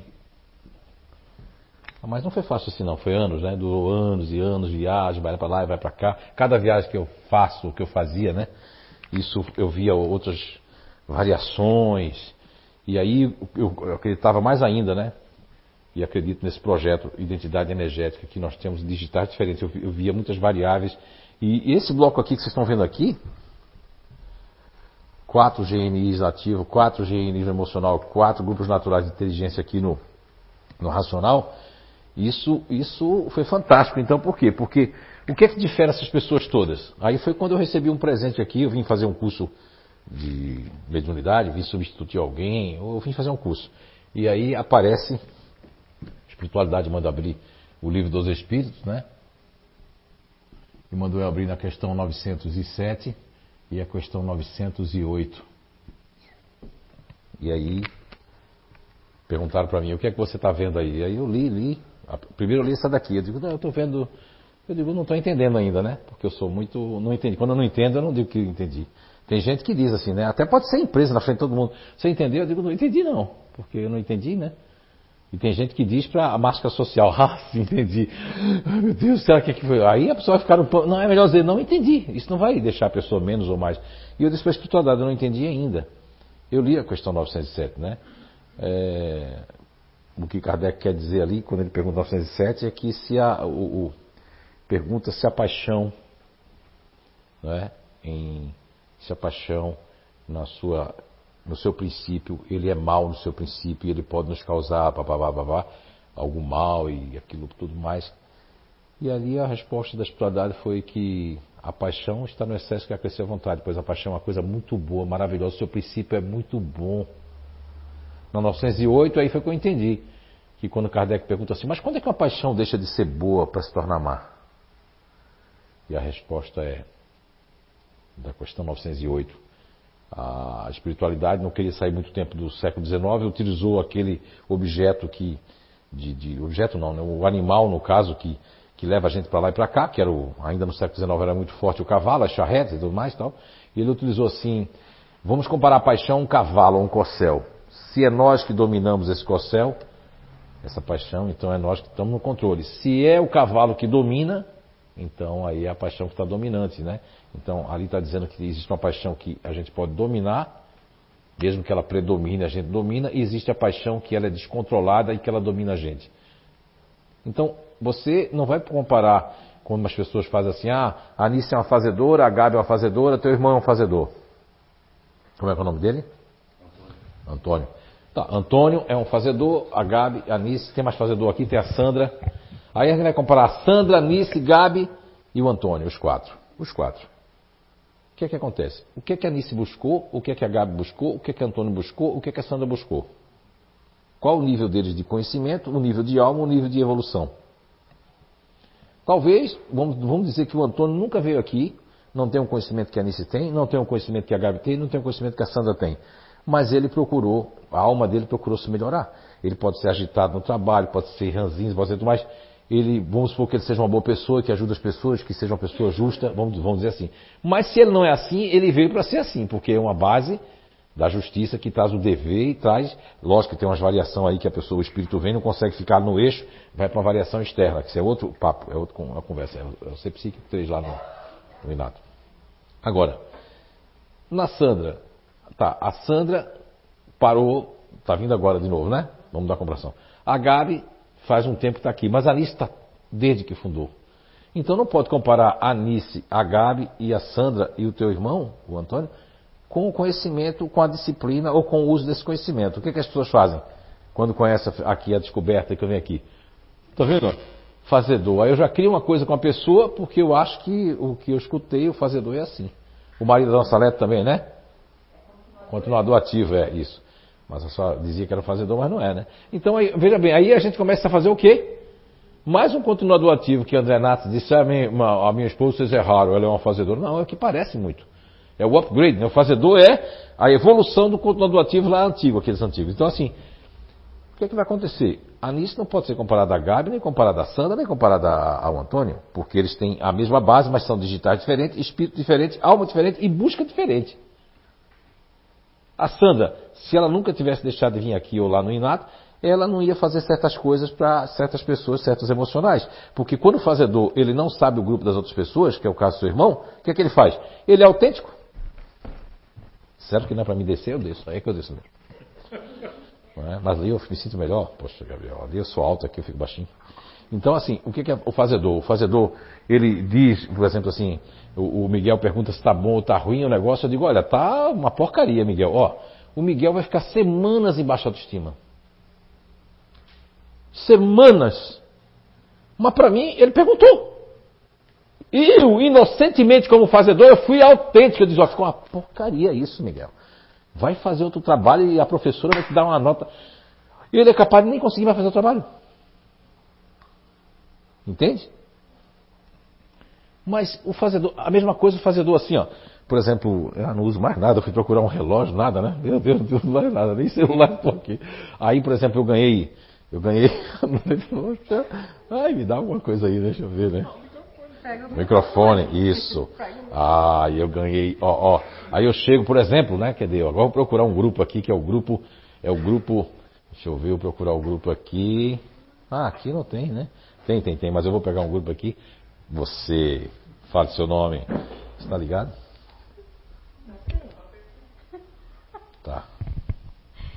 Águida. Eu sei, Águida, que é você. Só para o pessoal saber. Aí eu chego aqui para a Águida, que é uma disponível, e a Águida está ajudando o Éder. Éder. Olha só. O Éder me conheceu primeiro. Éder me conheceu primeiro. Mas a Águida agora foi lá o quê? Foi ao meu intermédio conversar com o Éder. Mas eu já avisei até para a Águida. Águida, não conversa muito. É só dar a, as coordenadas para ele. Só que aí o Éder puxa assunto com a Águida, né? Não é isso? A Águida, né? O Éder, não sou eu. Aliás, desculpa. A Águida ajuda o Éder e ela disse para mim, que sou fazedor, não conversar muito com o Éder. E eu, como fazedor, eu não gosto de muita conversa mesmo, não, sabe? Nem que me toque. Mas ele começou a perguntar as coisas, eu começo a responder. Aí, de tanto responder, o Éder depois traz e me dá isso aqui. Diga, você vai falar e vai me dar isso aqui, tá? Isso aqui eu trouxe, esse, eu trouxe essa caixinha de chocolate para ti, vai. Ah, Zé, eu trouxe essa caixinha de chocolate pro senhor. Oh? Aí eu vou dizer pra Águida, ó, oh, que eu ganhei do Éder. A Águida por dentro vai ficar o quê? Águida, fala aí! Fala, Águida! Magda, Cara, Magda. Vai... Hã? Não dá nem pra explicar o que vai dar. Mas eu tô vendo aqui, ela tá assim, ó, cão do inferno. Cara, eu ajudo, ajudo, ele vai dar o um chocolate pra ti.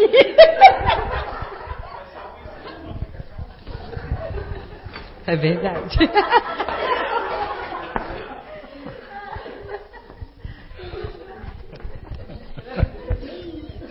Esse, é... esse não aguenta nem falar.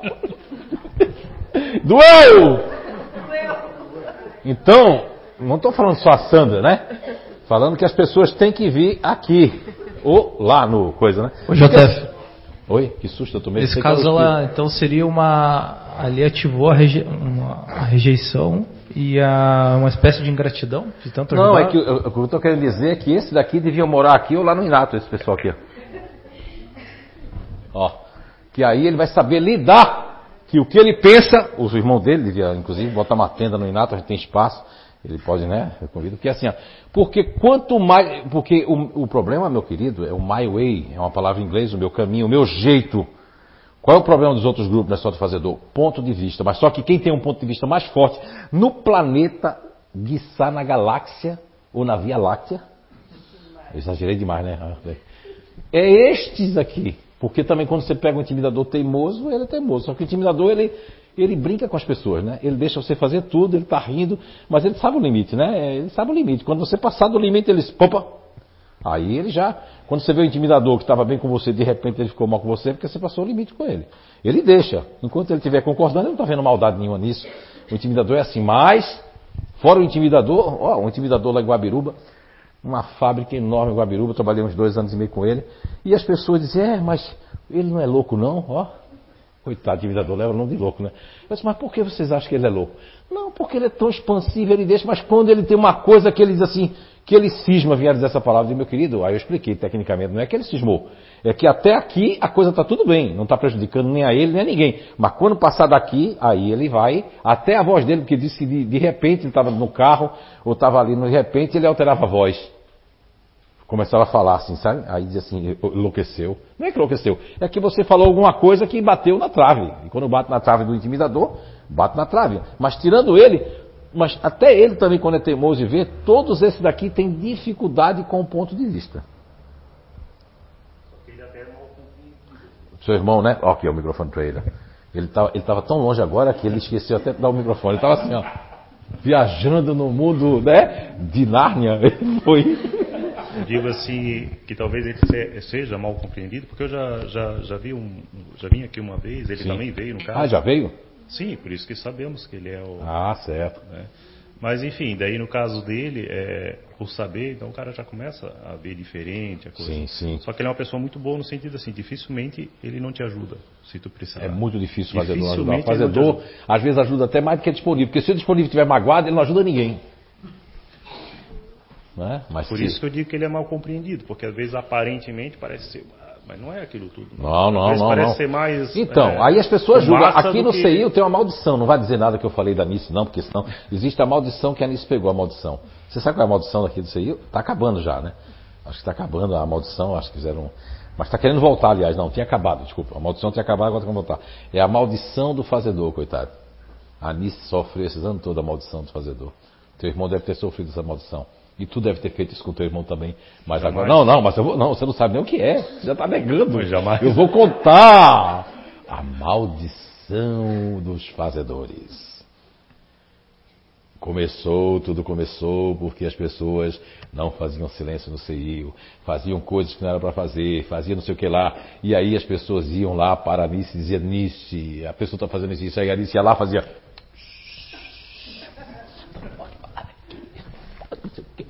sei o que lá. Não pode. Aí as pessoas agora mesmo, ela quase que ia ser hospitalizada, ia tomar soro, em depressão profunda, porque é, disseram que não era para trazer criança, disseram que criança.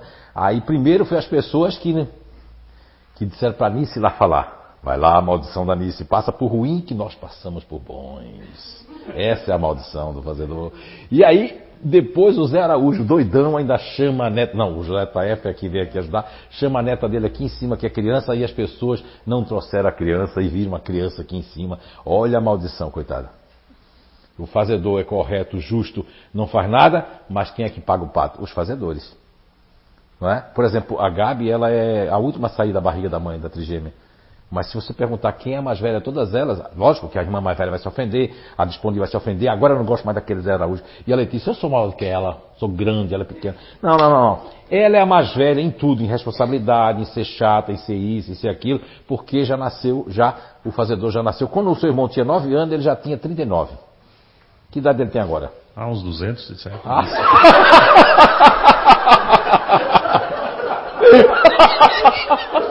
Essa foi boa, conseguisse me ultrapassar. Cara, essa foi boa. Não, se, se com 9 anos. Se com 9 anos tem 30 e pouco, com 50 tem Ele é matemático, ele fez a conta. Muito bem. Foi só proporcional, mas assim. É. Não, não, mas ele é uma pessoa muito boa assim, sabe? É, não sei se ele está assistindo, então. É. Ai meu Deus, então... Antônio! Antônio, Antônio! Um beijo, Antônio, pra você! Não, mas. Não, Esse mas, seu irmão, é... ele ama, ele só falou bem de você aqui. Gente, obrigado, Fábio. Ah, são 19 horas e, e 32 minutos. É isso, né? 32 minutos, 33, a gente passou já uns 3 minutinhos, mas é, eu gosto muito de estar aqui. Eu estou numa, numa, como é que é, numa maratona, né? Desde segunda-feira eu só dou curso, né? Então, eu hoje estou completando, acho que o, a semana tem sete, né? sete dias de curso já, né? Sete dias falando, mas eu digo para vocês, quando a gente faz o que a gente gosta, e está aqui na CIU, aqui no Recanto Saber, é, tentando aprendermos todos juntos, porque quando eu estou aqui, cada vez que nós estamos aqui, nós acabamos aprendendo. Tem os espíritos aqui que, que estão acompanhando, né? Eu, eu vi que eles estavam fazendo aqui uma, um estudo paralelo ao nosso, e nesse estudo eles estavam usando o livro do Obreiros da, acho que é Obreiros da Vida Eterna, do André Luiz, e utilizando também o nosso lar. É uma passagem que tem, eu até quando vazou o áudio que eu estava escutando eles falando da passagem que houve, que a mãe do André Luiz, do espírito André Luiz, ela vem explicar a condição do pai e das duas amantes que o pai do André Luiz teve, e, e, o André Luiz não entendia que a mãe disse que ia ter que voltar. Ele ficou teimoso, dizendo, não, a senhora não pode voltar um espírito da sua condição, não pode voltar, não sei o que lá, porque ele não entende que espíritos às vezes voltam aqui, vêm no meio familiar para nos ajudar. Então, uh, eles estão falando porque algum espírito perguntou, essa questão de compulsória.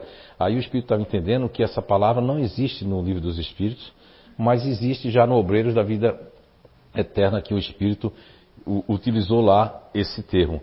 Mas no livro dos Espíritos, na questão 262 e 262A, nós vamos encontrar que Allan Kardec fala, principalmente na 262A, que ele fala de impor. Se você for buscar no dicionário a palavra impor, ela é uma coisa que é imposta. Então, quer dizer que Deus impõe e também fala em expiação, não, é? não em castigo. Não, expiação, resgate não é castigo.